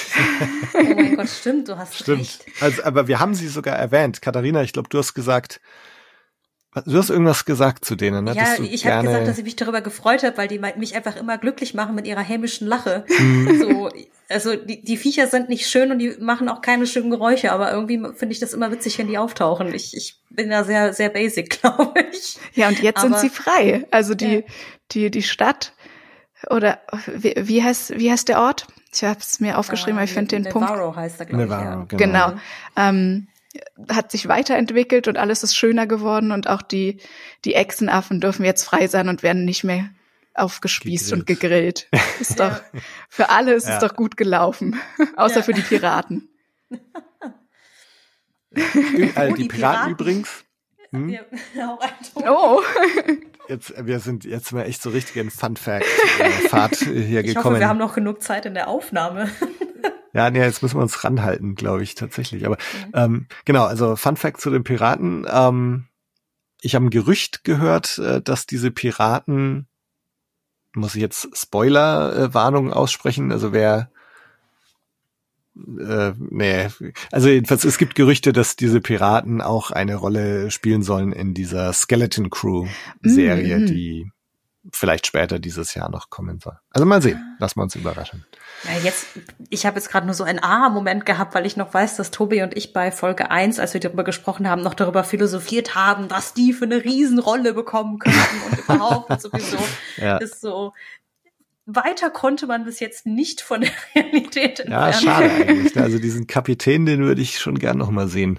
Hm. Den Mo- Moss, Mossman. Vielleicht kriegen wir einfach ein richtig krasses Finale, in dem all das nochmal aufeinander trifft, wer weiß. Ja, ja, ja. Hm, Ich wollte euch trotzdem noch fragen, jetzt haben wir ein bisschen über Charaktere, über Story gesprochen. Insgesamt so Look und Design, habt ihr da noch irgendwelche Gedanken dazu? Staffel 3 bisher? Ähm, also ich würde auf jeden Fall sagen, dass die, bei der zweiten Folge, ich finde, die sah einfach, also die war visuell wahnsinnig gut. Das hatten wir ja vorhin auch schon gesagt. Mm, Also ich bin auch sehr, sehr großer Marvel-Fan und habe auch all die Marvel-Filme gesehen, die jetzt so zuletzt im Kino waren. Und ohne jetzt böse Marvel gegenüber sein zu wollen, aber was ich da so visuell zum Beispiel bei, ja, bei Black Panther oder jetzt auch bei ähm, Ant-Man gesehen habe, das kommt viel überhaupt nicht an das ran, was wir da in der zweiten Folge von Mando gesehen haben. Meiner Meinung nach. Also Mhm. das sah, das war alles viel, viel besser. Also da ist CGI mit Practical Effects viel besser verschmolzen und das sah, also es sah einfach so aus, als ob die da wirklich wären und als ob die wirklich diese Ruinen da im Hintergrund hätten und als Mhm. ob es nicht CGI wäre. Mhm. Das fand ich wahnsinnig beeindruckend. Ja. So ging's mir zum Beispiel mit diesem, mit dieser Raum und dann oberhalb des Planeten Schlacht mit den TIE Interceptors. Mhm. Ich fand, es sah auch wahnsinnig organisch alles aus. Also wie Mhm. die da über, über diesen Planeten fliegen und dann gerade diese Szene, wo Bo sagt, ah, hier ist sie früher auch immer geflogen und dann fliegen sie äh, über diesem Fluss durch die, durch die Canyons da. Das sah einfach gut aus. Also ähm, und ich, ich habe mich ja in der Vergangenheit auch oft ein bisschen über The Volume beschwert, dass das alles so eingeschränkt ist und klein ausschaut teilweise und so. Und es ging mir jetzt ganz oft so, dass ich mir denke so, wow, ja, geil, endlich, jetzt wird's groß und, und weit und ich meine, also wer hätte das gedacht, auch so Mando Staffel 1, finde ich, sahen teilweise auch so die Raumszenen noch so ein bisschen komisch aus. Und jetzt, das ist einfach top, also was wir da Ja, ich so glaube, es, es ist jetzt auch einfach viel, viel mehr Geld zur Verfügung als noch bei der ersten Staffel, würde ich mal meinen. Hm. Weil Mando ist wahrscheinlich gerade so das Zugpferd von Star Wars. Und Ja. ich könnte mir vorstellen, dass sie da dann das meiste Geld reinstecken. Und dass es deswegen jetzt wirklich perfekt aussieht. Also mir würde jetzt spontan nichts einfallen, wo ich dachte, okay, das sieht jetzt aber Mhm. komisch aus in der dritten Staffel. Hattet ihr irgendwie so einen Moment, wo ihr dachtet, okay, komisch, komisches CGI, komische Effekte, irgendwie sieht's eigenartig aus. Also mir fällt da jetzt gerade nichts ein.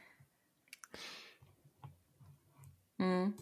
Ich glaube, ich hatte nur eine Stelle, das war, glaube ich, auch diese Rummelszene, aber auch nicht alle Einstellungen davon, Mhm. weil du eben von Marvel gesprochen hast, ähm, dass ich mich da an spontan an ein YouTube-Video erinnert fühlte, das ich gesehen habe. In dem YouTube-Video, das war ein, nennen wir es mal, Rant, ein äh, äh, sehr, sehr äh, ungezügelter Rant darüber, dass Marvel-Filme in letzter Zeit alle ziemlich furchtbar aussehen. Mhm. Und ähm, da hatte die Person erzählt, dass das auch zum Großteil daran liegt, dass natürlich, wie zum Beispiel bei ähm, dem letzten Ant-Man Quantumania, die Leute viel halt einfach in leeren Räumen mit Greenscreen stehen. Mhm. Diese Räume aber halt nicht so ausgeleuchtet sind, wie dann hinterher die Umgebung ausgeleuchtet ist, äh, Mhm. in der sie rumlaufen.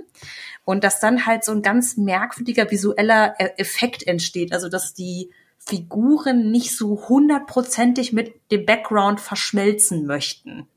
Ah, okay. Ähm, wenn man den Trailer von Ant-Man sich mal anschaut, also ich, mir war auf jeden Fall klar, was gemeint war an der Stelle, weil mir das auch schon stellenweise aufgefallen war, dass das so ein bisschen flach aussieht. Mhm. Also bei Marvel stehen die ja auch dann gerade, wenn die dann in dieser Quantenebene sind, dann soll das halt so unendliche Weite darstellen und so. Aber die Figuren, die du siehst, wirken nicht, als ob sie in einem unendlich weiten Raum stehen würden. Mhm. So. Und ich konnte aber nie sagen, warum.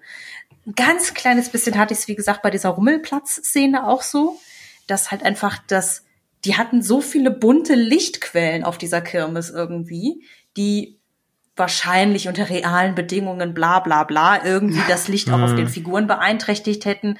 Aber das war auch so ein Moment von, ja, okay, ich meine, das ist jetzt wahrscheinlich vor Greenscreen gedreht, aber ey, fuck it, der Rest sieht hier einfach unfassbar gut aus. So, ähm, mal abgesehen davon, dass wir immer noch von einer für den Streamingdienst produzierten Hm. Serie sprechen, die Ja. einfach besser aussieht als so mancher Kinofilm. Also dementsprechend, das wäre einfach Jammern auf aller, allerhöchstem Niveau. So. Ja, ja, sowieso. Ähm, also, weil auch, wie gesagt, gerade was halt wirklich ja voll CGI sein wird, nehme ich an, sind eben die ganzen Kämpfe mit den Monstern, die ganzen, äh, diese Dogfights im Weltraum, also auch diese, ich glaube, das ist ja am Ende von Folge eins diese Verfolgungsjagd durch den Asteroidengürtel und Hm. so. Das sieht halt einfach so unfassbar gut aus. Ja. Also, ähm, wo ich schon dachte, das sieht schon bald besser aus, oder nein, das sieht nicht nur bald, es sah besser aus als der vergleichbare Kampf von Episode 2 von Obi-Wan, der da sich durchs Asteroidenfeld bewegt. Also, ähm, das machen sie schon extremst gut. Also, Ich finde auch, also ich hatte schon immer so, ein- so ein bisschen Kritikpunkte in Staffel 1 und 2 und das äh, hat sich jetzt alles irgendwie in Wohlgefallen aufgelöst. ja, sie haben Sind sich, glaube ich, Echt coole Sachen drin. Also ich, also zum Beispiel jetzt auch dieser, dieser Droide da oder Cyborg in, in der zweiten Folge, ähm, fand ich auch super gemacht, so vom, vom Design her, wie, wie bösartig der aussah und, und dann auch das Sounddesign noch dazu, so dieses insektenartige Klicken plus dann dieser Vocoder widerspricht und dann auch äh, gleichzeitig so schleimig klingt er wieder und dann surrt Mhm. das, also es ist so, so viele Geräusche auf einmal, es ist total gelungen, finde ich. Und es Mhm. ist so, so ein Show Don't Tell, ne? also wir kriegen dieses Ding da zu sehen und wissen eigentlich überhaupt nichts über den, aber wir wissen genug, wir wissen, wir sehen alles, was wir wissen müssen. Ne? Da liegen irgendwelche Helme rum und dann wird der Din da so angezapft, Blut abgenommen und na, also das ist ja auch nicht das erste Mal, dass der das macht. Und so, und das, also so vom, vom ganzen Worldbuilding, finde ich, äh, Worldbuilding und Design haben sie hier nochmal einen ganz schönen Schritt vorwärts gemacht. Ja. Ähm, und es gibt tatsächlich, also mir ist jetzt, mir ist auch nichts aufgefallen, wo ich sage, das schaut irgendwie billig aus oder strange. Mhm. Nee. Ähm, wo ich mich ja auch bei Obi-Wan teilweise noch echt geärgert habe, dass das billig oder strange aussah. Und das finde ich hier überhaupt nicht der Fall. Ähm, eine Sache aber, mh, und vielleicht ist jetzt auch eine ganz gute Überleitung zu einem Thema, worüber ich mit euch auch noch reden wollte. Mhm. Was ich nicht mag, ist das Design der neuen Republik. Also die, die neuen Republik-Druiden mag ich nicht. Mhm. Und es ging mir schon so in Staffel 1, da gab es ja einmal dieses Gefangenenschiff, wo sie diesen Heist machen und, und da so zwei Gefangenen rausziehen. Und da sind ja auch so Wachdruiden von der Republik und auch die fand ich schon irgendwie blöd und komisch. Und, und jetzt eigentlich auch wieder sämtliche Druiden, die wir zu sehen bekommen in der dritten Folge. Ähm, diesen Taxifahrer, der sich so umdreht, ähm, wo Pershing dann sagt so, hey, hier, schau mal nach vorne. Ähm, dann dieser, Aber, hm, also ich sag, ich sag auch gleich, also ich habe auch eine Interpretation. okay. Ähm, aber also die mag ich irgendwie nicht. Aber genau, Jessica, jetzt, äh, jetzt darfst du. Na, aber, wenn Aber. du sagst, ähm, du hast vielleicht auch eine Interpretation, also der, dieser Droide im Taxi, der Mhm. äh, Pershing da zu seiner, zu seiner Einrichtung fährt, also der sieht ja schon sehr, sehr, sehr doll aus wie damals Concept Art von C3PO. Ja, genau. Also ich denke, das wird dann wahrscheinlich Absicht sein.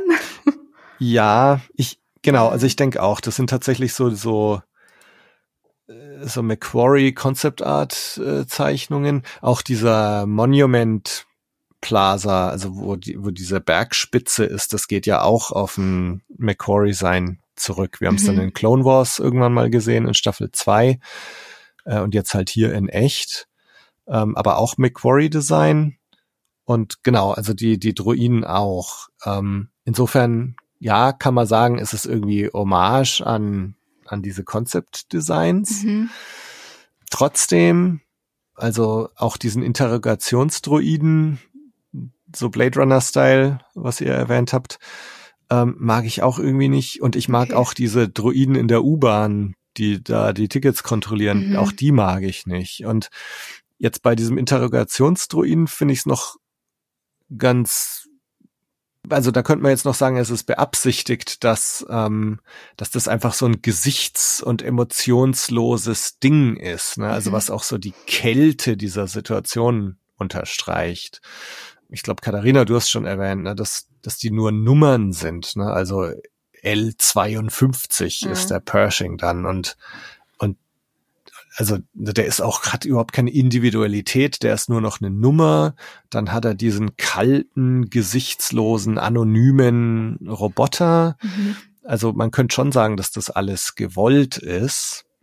Dann frage ich mich aber gleichzeitig, also was steckt da dahinter, die neue Republik so darzustellen?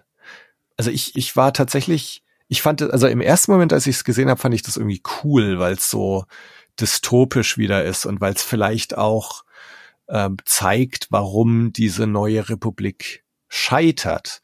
Auf der anderen Seite finde ich so traurig, wenn du überlegst, wofür Luke und Leia und Han gekämpft haben und dann kommt da diese neue Republik raus, die Mhm. die im Grunde mit faschistischen Methoden vorgeht. Ne? Die nimmt den Menschen ihre Individualität, die macht diese Gehirnwäsche und so weiter und so fort. Und es ist alles irgendwie so Imperium 2.0. Ja, ja, total. Das stimmt.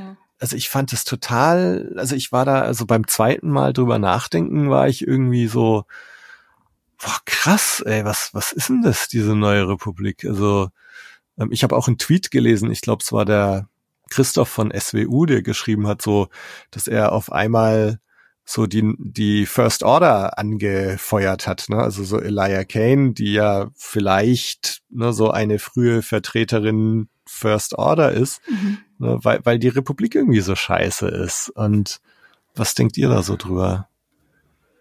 Katharina, du darfst diesmal gern anfangen. ähm, also, ich fand es im Rahmen der Erzählung, die, mit der wir es da zu tun hatten, vollkommen fein. Mhm. Sonst hätte ja auch Pershings Geschichte gar nicht funktioniert. Aber mir blutet natürlich auch extrem das Herz. Also gerade wenn man halt irgendwie Fan der alten Filme ist, also eben der ganz, ganz ursprünglichen Originaltrilogie, ähm, hat man, glaube ich, einfach seit den Sequels und seit man gesagt hat, es gibt diese First Order, die quasi mehr oder weniger die ähm, neue Republik unterwandert hat, hat man ja einfach das Problem, dass die alte Trilogie völlig irrelevant ist, mehr oder weniger. Also dass einfach alles, wofür diese Figuren Luke, Leia und Han gekämpft haben, relativ schnell in die Tonne geknüppelt wurde. Mhm. So, ne, dass, dass du dir einfach denkst, geil, warum haben wir eigentlich deren Geschichte erlebt, wenn ähm, dann sowieso alles für die Katz war, mehr oder weniger. ähm, wenn man sich damit beschäftigt, es gibt halt auch einfach ähm, mittlerweile Comics, die beweisen, dass auch Vader von dieser ganzen Exegol-Geschichte wusste, die ja in Episode 9 eine Rolle spielt und so, wo du dir denkst, hättest du dann nicht Luke darüber informieren können oder so? Also ich warte noch darauf, dass man ein Ja. Remake der alten Filme macht, nur damit man das in die Timeline wieder einfügen kann, gescheit. Ähm, also in der, auf diese Weise, da blutet mir schon das Herz. Wie gesagt, in der, in den alten, ähm, in den, im, im alten Kanon sozusagen, den es ja so nicht mehr gibt, sagen wir mal so, da läuft die neue Republik auch auf etwas sehr Ähnliches hinaus. So, da zerbricht sie so nach, sagen wir mal, 20 Jahren ungefähr, ähm, aufgrund äh, sich ausdiffer äh, ausdifferenzierender Interessen und weil die Leute sich auch einfach nicht mehr an das Imperium erinnern, zum Teil, weil sie zu jung sind. Aber da bekam man auf jeden Fall vorher erstmal die ersten zehn Jahre halt als Fan viel Material mit seinen drei Helden, in denen die halt einfach strahlen und irgendwie am Ende, ja, da kämpfen die auch gegen imperiale Warlords und so einen ganzen Krempel und so, aber man hatte nie dieses Gefühl, dass es alles umsonst war, Mhm. was da passierte. Und ähm, das Gefühl habe ich halt ein bisschen zunehmend dabei, wenn sie immer, wenn sie die neue Republik beleuchten, dass ich denke so, ah, ja, irgendwie Scheißverein, aber hm, aua, das tut mir, es ist schade um meine äh, Kindheitshelden, so ein Mhm. bisschen und um deren Kampf, den sie geführt haben. Deswegen, ich will es der Serie jetzt nicht ankreiden, aber es ist eine, eine rein insgesamt eine erzählerische Entscheidung, die mir natürlich ein bisschen das Herz bluten lässt. Mhm. Aber ja, damit werde ich jetzt leben müssen, fürchte ich. so. Wer weiß, vielleicht kommt ja auch alles ganz anders. Nee, glaube ja. ich nicht. ja, ich glaube, es wird äh, darauf hinauslaufen, dass wir sehen, dass die, dass die neue Republik, äh, hattest du das gerade gesagt, Tobi, ähm, Imperium 2.0 ist. Also mhm. es wirkt halt alles so. Und als ob da kein sonderlich großer Unterschied besteht und dann vielleicht auch alles sehr ähnlich zur First Order sich verwandelt sozusagen. Mhm. Ja, also ähm, ich muss sagen, ich habe da nicht so viele Gefühle wie du, mhm. Katharina. Ja, ich bin halt auch schon, das ist das einfach unfair, weil ich sehr lange sehr, sehr äh, treuer Fan war sozusagen. Mhm. Also eigentlich wirklich seit meinem zwölften Lebensjahr oder so. Dementsprechend, da hängt man, glaube ich, noch mal ganz anders an der Sache mhm. dran irgendwie, als wenn man halt einfach die Filme mal gesehen hat und man findet die halt irgendwie witzig und das war's dann, ne? Und guckt dann halt einfach die Serien weiter. Deswegen, das ist mir durchaus bewusst. Ja, ich glaube, ja. also ich würde nicht sagen, ich finde die Filme nur witzig. das klingt jetzt nach zu wenig.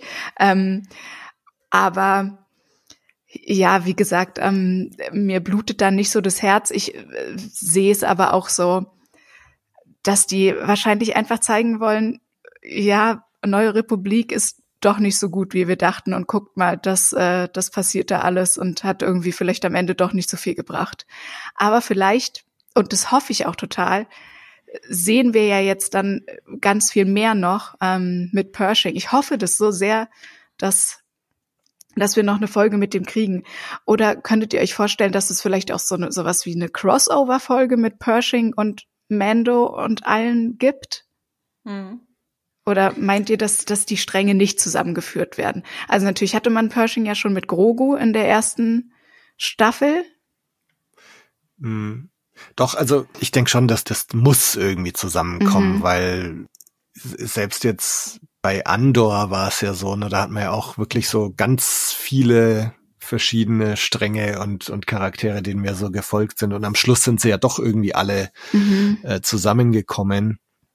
Und ich denke, so ähnlich wird's jetzt auch sein. Also ähm, es, es geht ja drum, dass Elijah Kane offensichtlich irgendwie, das sind ja so Vorbo Vorboten der ersten Ordnung und wahrscheinlich mhm. steckt irgendwie Gideon auch dahinter. Und ich denke schon, dass die Serie letztendlich irgendwie drauf rausläuft, dass diese erste Ordnung jetzt entsteht. Und welche Rolle der Pershing jetzt spielt, keine Ahnung, aber wahrscheinlich werden sie schon noch hinter dem Grogu her sein. Es ist ja gleichzeitig, ich weiß nicht, ob er Bad Batch schaut, ähm, mhm. da kristallisiert sich jetzt gerade raus, dass das äh, Imperium hinter Omega her ist. Also das ist so die, ich weiß nicht, vielleicht habt ihr Bilder schon gesehen, das ist diese blonde, dieses blonde Kind, äh, die noch recht äh, also jung ist ähm, und die mit dieser Bad Batch Truppe unterwegs ist, ist sie ist auch ein Klon. Ja, zu der gibt's ähm, Funko Pop, deswegen ah, kenne genau, ich die. Ja, ja, genau und und da stellt sich jetzt raus, dass das Imperium irgendwie hinter ihr her ist, auch so, insbesondere so ein so ein Wissenschaftler, und vermutlich geht's da auch schon irgendwie ums Klonen und so weiter. Und mhm. also deswegen, ich denke schon, dass das jetzt auch im, innerhalb von Mando irgendwie drauf rausläuft, dass wahrscheinlich dann Elijah Kane und Moff Gideon dann doch wieder hinter Grogu her sind. Und es ist ja jetzt gerade so, das, also Mando 4 äh, ist ja jetzt auch mehr oder weniger offiziell, dass das mhm. passieren wird und oder gerade gefilmt wird oder schon fertig ist oder also irgendwas wurde neulich äh, angekündigt. Und also ich könnte mir auch sehr gut vorstellen, dass dieser Konflikt sich dann halt äh, noch bis in die vierte oder in die fünfte Staffel hineinziehen wird. Also insofern, ob sie sich jetzt schon alle wieder treffen, mal sehen. Mhm. Aber ja, also das ist tatsächlich auch so ein Ding, ähm, mit dieser neuen Republik, wo ich sehr, sehr gespannt bin, wie das jetzt weitergeht. Also ob das tatsächlich so bleibt, dass die neue Republik eigentlich so negativ gezeigt wird. Und, und gerade wir haben jetzt über Andor gesprochen und sein Büro, wo jetzt ähm, Dr. Pershing arbeitet, dass das eins zu eins eigentlich ist wie dieses Büro, in dem Cyril Khan arbeitet und Mhm, dass dieser total. Wohnkomplex eins zu eins der Komplex ist, wo die Mutter vom Cyril wohnt. Das heißt, es ist alles so gerade unter dem Eindruck von Andor sehen wir jetzt eigentlich genau die gleichen Bilder wie in Andor, wo wir das Imperium gesehen haben. Und jetzt ist es aber die neue Republik und es schaut aber ganz genauso aus. Und, und da bin ich sehr, sehr gespannt. Also werden, wird die Republik weiterhin so dargestellt, so, so negativ?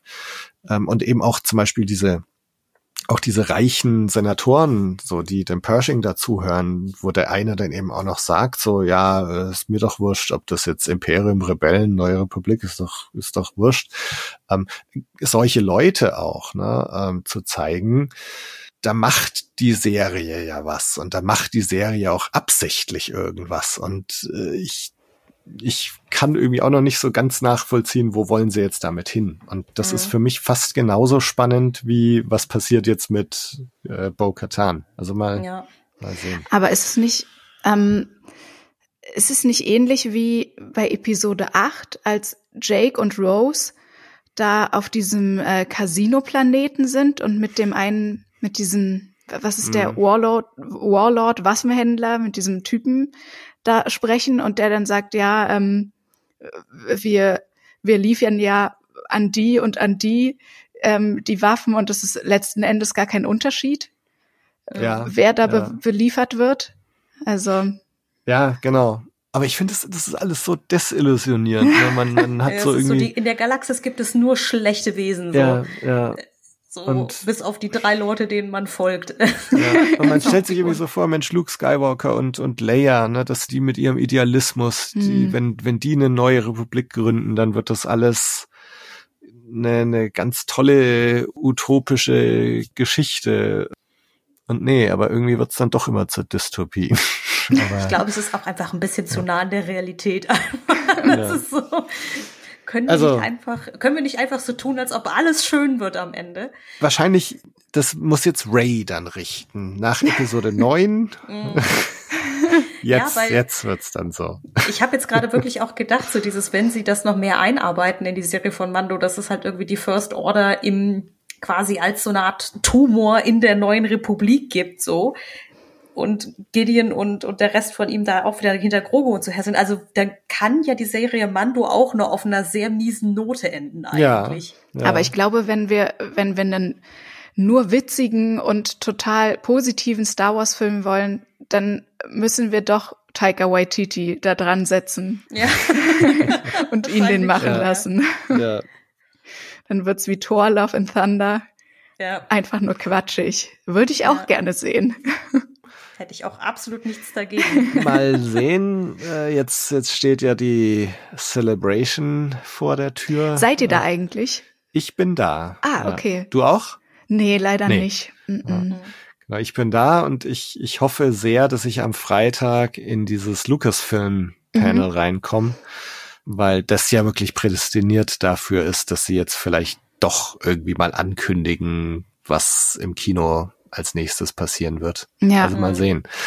Es waren jetzt die Gerüchte um, um den Film von Damon Lindelof geschrieben, der jetzt, ich glaube, heute früh habe ich es gelesen, anscheinend ist der jetzt auch wieder raus aus dem Projekt, aber ähm, das klang jetzt lange Zeit so, als wäre dieser Damon Lindelof geschriebene Film, als wäre das so das nächste und, und eben Mhm. nicht der Taika Waititi-Film. Hm. Aber mal sehen, was Schade. auf der Celebration angekündigt wird. Ja. Es ist irgendwie ganz, ganz wild. Also ich meine, Tobi und ich haben zwar auch schon mal drüber gesprochen, aber ähm, ich bin auch sehr gespannt, was bei der Celebration rauskommt, weil sie so viel Sachen angekündigt haben in den letzten drei, Mhm. vier Jahren und dann gefühlt nur so Ja, gefühlt ein Drittel davon nur es in die Mhm. Ziellinie, über die Ziellinie Ja. geschafft hat. So, Ja, das ist da- bestimmt mehr, aber äh, so, wenn man halt auch nicht alle Sachen verfolgt, wie jetzt zum Beispiel irgendwie Star Wars Visions oder halt eben Bad Batch oder so, dann fühlt sich das so an wie, hm, ich guck doch nur diese zwei Serien. Was ist aus dem ganzen anderen Rest geworden, Hm. den ihr angekündigt habt? Aber Ja, es ist also- ja so, es ist ja so, dass, ähm, dass Disney jetzt letztens den äh, Vorstand gewechselt hat. Also es war eigentlich Bob JPEG und klingt so wie äh, ein Bildformat. ähm, und jetzt ist es wieder Bob Eiger, der es vorher war. Und der hat jetzt angekündigt, er will ganz, ganz viel auf Eis legen, weil er, also zum Beispiel bei Marvel hat er das angekündigt, ähm, weil er jetzt lieber auf Qualität als auf Quantität gehen möchte. Mhm. Und für, also ich könnte mir vorstellen, dass das vielleicht dann auch so ein paar Star Wars Projekte betrifft und man da deswegen nicht so richtig Fortschritt sieht. Ja, ja, wäre ja begrüßenswert, so ne Qualität mhm. vor Quantität. Mhm. Mal ja, sehen. Jetzt habe ich noch eine letzte Frage an euch. Ja. Ähm, was wünscht ihr euch für Grogu im Verbleib dieser Serie? Dass er nicht so Oder schwer tragen Staffel? muss. Irgendwie würde ich mir wünschen, dass er noch ein bisschen mehr Kind sein darf. Ich möchte nicht so gerne, also ich finde es natürlich cool, wenn er immer mal so einen Kampf äh, für sich entscheidet, auch mit dem Rancor, wenn er da einfach sagt, hey, komm, wir sind Freunde und dann äh, ist der Kampf beendet. Mhm. Aber ich, ich weiß nicht, ich möchte nicht so gerne, dass der jetzt, dass es für ihn so schwer wird und dass alles so ernst für ihn wird. Genauso wie du, Katharina, mhm. gesagt hast, äh, ich, ich will nicht so richtig, dass er in diese böse Welt geworfen wird. Mhm. mhm. Das fände ich irgendwie, fände ich irgendwie schön. Ja. Ja, ähm, ich würde auch sagen, ich würde mir für Grogu nur das Beste wünschen. Und äh, also vor allen Dingen dann auch eine Sache wieder mehr sehen, die wir in dieser Staffel jetzt noch nicht so hatten, ist einfach Din Djarin in seiner Rolle als Papa. Ja, genau. Ähm, so, weil das war zumindest das, das Gute an äh, Folge 1, er mit seinen Dad-Jokes irgendwie die ganze Zeit. Und äh, es gibt ja mittlerweile dieses Meme, dass Pedro Pascal einfach immer nur noch Rollen spielen darf, in denen er irgendwelche Kinder beschützen muss. Mhm. Siehe uh, The Last of Us. Mhm. Ja, die Frage ist, ich weiß halt nicht, wo sie mit Grogu langfristig hinwollen, weil er, er ja, wie wir durch Yoda wissen, wahrscheinlich sehr, sehr, sehr, sehr alt wird im Vergleich zu Din Djarin. Ja, wächst ähm, der jetzt bald? Kann der bald reden? Er hat doch irgendwie mal ein Wort gesagt, oder? Ja. Ja, das ist halt, wird spannend, ne? Also mhm. dieses, wir wissen ja jetzt auf jeden Fall, äh, die Jedi, denen wird er sich jetzt erstmal nicht anschließen, gegen die hat er sich ja aktiv entschieden. Mhm. Ich bin aber nicht so happy damit mit diesem ganzen, ah ja, und jetzt ist er halt, jetzt wird er ein Mandalorianer. Mm. Das ist irgendwie, das fühlt sich auch nicht richtig an. Wie würde sein Helm auch aussehen? Ja, ich meine, also ohne, ja, also dass es lächerlich mir, wirkt, auch so eine, äh, mal sehen, echt, ja. Ich würde mir eher wünschen, dass Din irgendwann sagt, wisst ihr was, Leute, macht ihr euer Ding, ich nehme mein Baby und wir fliegen irgendwie durch die Galaxis. Ja. Und wenn er nur, und wenn es nur ist wie in ähm, Staffel 1 ist ja wirklich ein Großteil auch einfach, dass er einfach immer auf der Suche ist nach, nach so einem ruhigen Ort, wo er sich dann mit dem Kind quasi zur Ruhe ja, setzen kann. Ja. Na, aber so. das wurde ihm ja angeboten in der ersten äh, in der ersten Folge und das wollte er ja nicht. Er wollte ja, ja erstmal sich reinwaschen, um dann noch ein Mandalorian, ach, keine Ahnung. Ja, da wären wir wieder das bei nervt Sache, dass mich man alles nicht so. genau weiß, warum er zu diesem Kult zurück wollte mhm. jetzt genau. Aber ja. ähm, also wenn ich mir was wünschen würde, dann wäre es einfach, dass die beiden glücklich in den Sonnenuntergang segeln und ich nicht äh, sehen muss, wie Grogu hinterher irgendein komisches Genexperiment zur Erschaffung von Snoke wird. Also das, oh, das glaube ich ja. nicht, aber ja, aber äh, keine Ahnung, das war ja so, also sobald es auch um Genetik geht, ist es immer so ein bisschen, das hat direkt sowas, wo, wo es mir so kalt den Schauer mm. den Rücken runterläuft mm. irgendwie, aber der ist einfach, gerade jetzt auch in der vierten Folge gab es so ein paar ähm, Stellen, wo ich dachte so, dieses, es ist nur eine verdammte Puppe. Aber sie löst irgendwie in einem was aus, ja, wenn, wie sie sie bewegen. Dass man sich nicht so dieses, nein, er ist, er ist so wertvoll. Ihr dürft, ihr dürft ihm nichts Böses tun. ja. ja. Und du, Tobi? Ich hoffe auch, dass und das geht jetzt wieder zurück zu diesem Thema, ne, Mando und die Mandos, dass er sich ja eigentlich schon da wegbewegt hatte. Ne? Also er, das ist ja auch so eine tolle Szene am Ende von Staffel 2, wo er sich dann verabschiedet von Grogu und den Helm abnimmt. Ne? Ein, mhm. ein ganz, ganz wichtiger Moment, wo ihm die Gefühle für dieses Kind wichtiger sind als seine Glaubensgrundsätze oder die Glaubensgrundsätze dieser Gruppe. Und eine ganz tolle Szene. Mhm.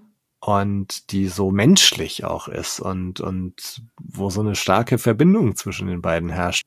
und jetzt ne, geht er wieder zu denen zurück, setzt wieder seinen Helm auf und macht Kampftraining mit Grogu und so, ne, wo Hm. dieser arme kleine Kerl ne, so verloren und unglücklich reinschaut. Ja, ich wünsche mir wieder so Szenen wie diese letzte Szene in Staffel 2, emotional und und äh, ja, ne, das genau, also dass dass er irgendwie schon weiß nicht, bisschen ab von seinen starren Glaubenssätzen abkommt davon. Und ähm, wie gesagt, das ist, also ich bin jetzt mit so ein paar Sachen, mit dieser ganzen Mandalorianer-Geschichte und mit dieser neuen Republik-Geschichte, bin ich mir nicht sicher, wo die Serie hin will und, und welche, welche Meinung und welche Stellung die Serie da einnimmt. Ich nehme mal an, das wird ähnlich wieder so sein, wenn man wenn wir jetzt dann auf Staffel 3 zurückblicken, dass wir sagen, ah, ja, okay, na, da wollt, wollten sie hin. Hm. Bin mal gespannt. Ja, hoffentlich. Ja. Ja. Ich habe sowieso so eine Vermutung, dass wenn die ganze Staffel draußen ist und man sich alle Folgen noch mal am Stück anders an, also zusammen anschaut, dass die Serie dann noch mal anders wirkt. Also auch mit diesen sehr unterschiedlich langen Kapiteln und so. Also Mhm. dass ich, ich glaube jetzt auch tatsächlich bei der letzten, also bei der vierten Folge dieser Staffel, das Gefühl hatte so, ich glaube, sie wäre geiler gekommen, wenn man sie halt die ganze Serie gebingewatcht hätte Mhm. an der Stelle. Ne? Also das ist irgendwie Schauen wir so. mal. Ja. Also auch ohne, ohne Intro, ohne Previously on The Mandalorian und so, sondern dass man einfach, also am liebsten hätte ich so einen Supercut, wo einfach die gesamte Staffel ohne Intro und Outro einfach nur so ein langer Film wäre. Und das Und im dann halt, Kino. gesagt, und dann ja, im Kino. genau. Das wieder Sehr da bei dem Thema. Weil es wirkt ja schon sehr cineastisch in seiner Erzählform Mhm. irgendwie, ne? Also wie es Ja. dann auch so Sachen ganz von, also von drei Folgen vorher nochmal irgendwie kurz aufgreift und so. Also Ja. hm. Ja. Ja, es wird spannend. Ich habe Ja. wirklich absolut gar keine Ahnung, was jetzt passiert. Äh, Es gibt nur ganz viele Dinge, auf die ich hoffe. Ja. Aber in vier, in vier Folgen ist es schon wieder vorbei. Ich finde echt Ja, das acht Folgen Mann, ey. so Oh, wenig. Geht so schnell, ja. Mm. Also ich hoffe, dass jetzt noch ein paar dabei sind, die doch wieder eine Stunde lang Mhm. sind. Mal sehen. Ja. Jessica, Ja. schön, dass du dabei warst. Ja, voll gerne. Erzähl doch noch kurz, wo man mehr von dir finden kann und was man da findet. Also, man findet meinen Podcast 999 Happy Rides überall, wo es Podcasts gibt. Und ähm, da gibt's alle zwei Wochen eine neue Folge. Jetzt dann, wann kommt diese Folge hier raus, die wir gerade aufnehmen? Äh, schauen wir mal. Ähm, Schauen wir mal, okay. dann ähm, eventuell ist meine Folge dann schon draußen, vielleicht Mhm. auch nicht. Also Mhm. meine kommt auf jeden Fall immer montags. Na, ich ich versuche. Vielleicht Okay. kommen wir gleichzeitig. Alles klar. raus. Dann vielleicht ähm, jetzt direkt mal äh, in eurer Podcast-App rübergehen zu 999 Happy Rides. Da könnt ihr dann die neue Folge hören. Und ähm, ich rede alle zwei Wochen über Disney-Parks, meistens äh, monothematisch über einen Ride in einer Folge, aber manchmal gibt's auch so ein bisschen Special-Folgen. Genau. Und natürlich auf Instagram, auch unter 999 Happy Rides. Da freue ich mich auch, wenn da Leute vorbeischauen. Und viele Fun Facts bekommt ihr da. Ich liebe einfach Fun Facts. Sehr cool. Ja, Katharina, auch dir vielen Dank wie immer. Wo kann man dir denn folgen oder dich unterstützen? Ähm, ja, ich bin äh, weiterhin auf äh, der unheiligen Plattform Twitter als äh, Frau Jach unterwegs, wenn man mich da persönlich anschreiben möchte. Unter demselben Namen findet man mich aber auch auf Instagram. Und wer äh, sich meiner Autorentätigkeit äh, näher äh, damit beschäftigen möchte, der findet auf Instagram einen Kanal, der sich Dunkelwunder nennt. Das ist ein Label, das ich extra dafür nochmal geschaffen habe, um das ein ganzes bisschen abzugrenzen. Also auch da gerne mal vorbeischauen. Und ansonsten ähm, nerv ich einfach dich weiter, Tobi, mit meinen ähm, Deep Dives über Szenen, die ich wieder zerdacht habe beim Fernsehgucken. Jederzeit. Und ja, Tobi, wo findet man dich so? ja, hier. ja, genau. Also Blue Blues, äh, wenn ihr nicht sowieso daher kommt, findet man natürlich auf www.bluemilkblues.de, auf Instagram, auf Facebook, auf Twitter. Den Podcast selber könnt ihr auf iTunes hören oder auf Spotify. Und da könnt ihr auch Bewertungen oder Abos dalassen. Würde mich sehr freuen. Hilft uns auch sehr. Lasst da sehr gerne von euch hören. ansonsten danke ich euch allen fürs Zuhören. Ich bereite mich jetzt langsam auf die Celebration vor. Ähm, Gehst du eigentlich im Kostüm? Nein. Ah. Ich, ich bin gerade dabei, mir einen Short Trooper zusammenzustellen, aber mhm. der ist noch nicht sonderlich weit äh, vorangeschritten, deswegen gehe ich nackt? so, als so, ich okay. mit Star Wars nackt, nee, ich, mit Star Wars Shirt, sonst Okay, nix. alles klar. Ähm, Nur mit Star, äh, okay. wenn ihr mich dort seht, wenn ich nicht vorher verhaftet werde, äh, dann sagt unbedingt Hallo. Ähm, es gibt ja inzwischen ein paar Blue Milk Blues Shirts, äh, die äh, vielleicht sogar, vielleicht werdet ihr die sogar auf der Celebration tragen. Wenn ich eins sehe, falle ich wahrscheinlich um äh, und äh, danach kaufe ich euch dann ein Bier. Ähm, ich habe auch ein paar Sticker Milch. dabei, eine blaue Milch, genau. äh, Sticker werde ich dabei haben. Also das heißt, ihr könnt auch Sticker abstauben. Wenn wir uns nicht in London sehen, dann hören wir uns danach auf jeden Fall wieder. Macht's gut. Bis dann. Ciao. Tschüss. Tschüss.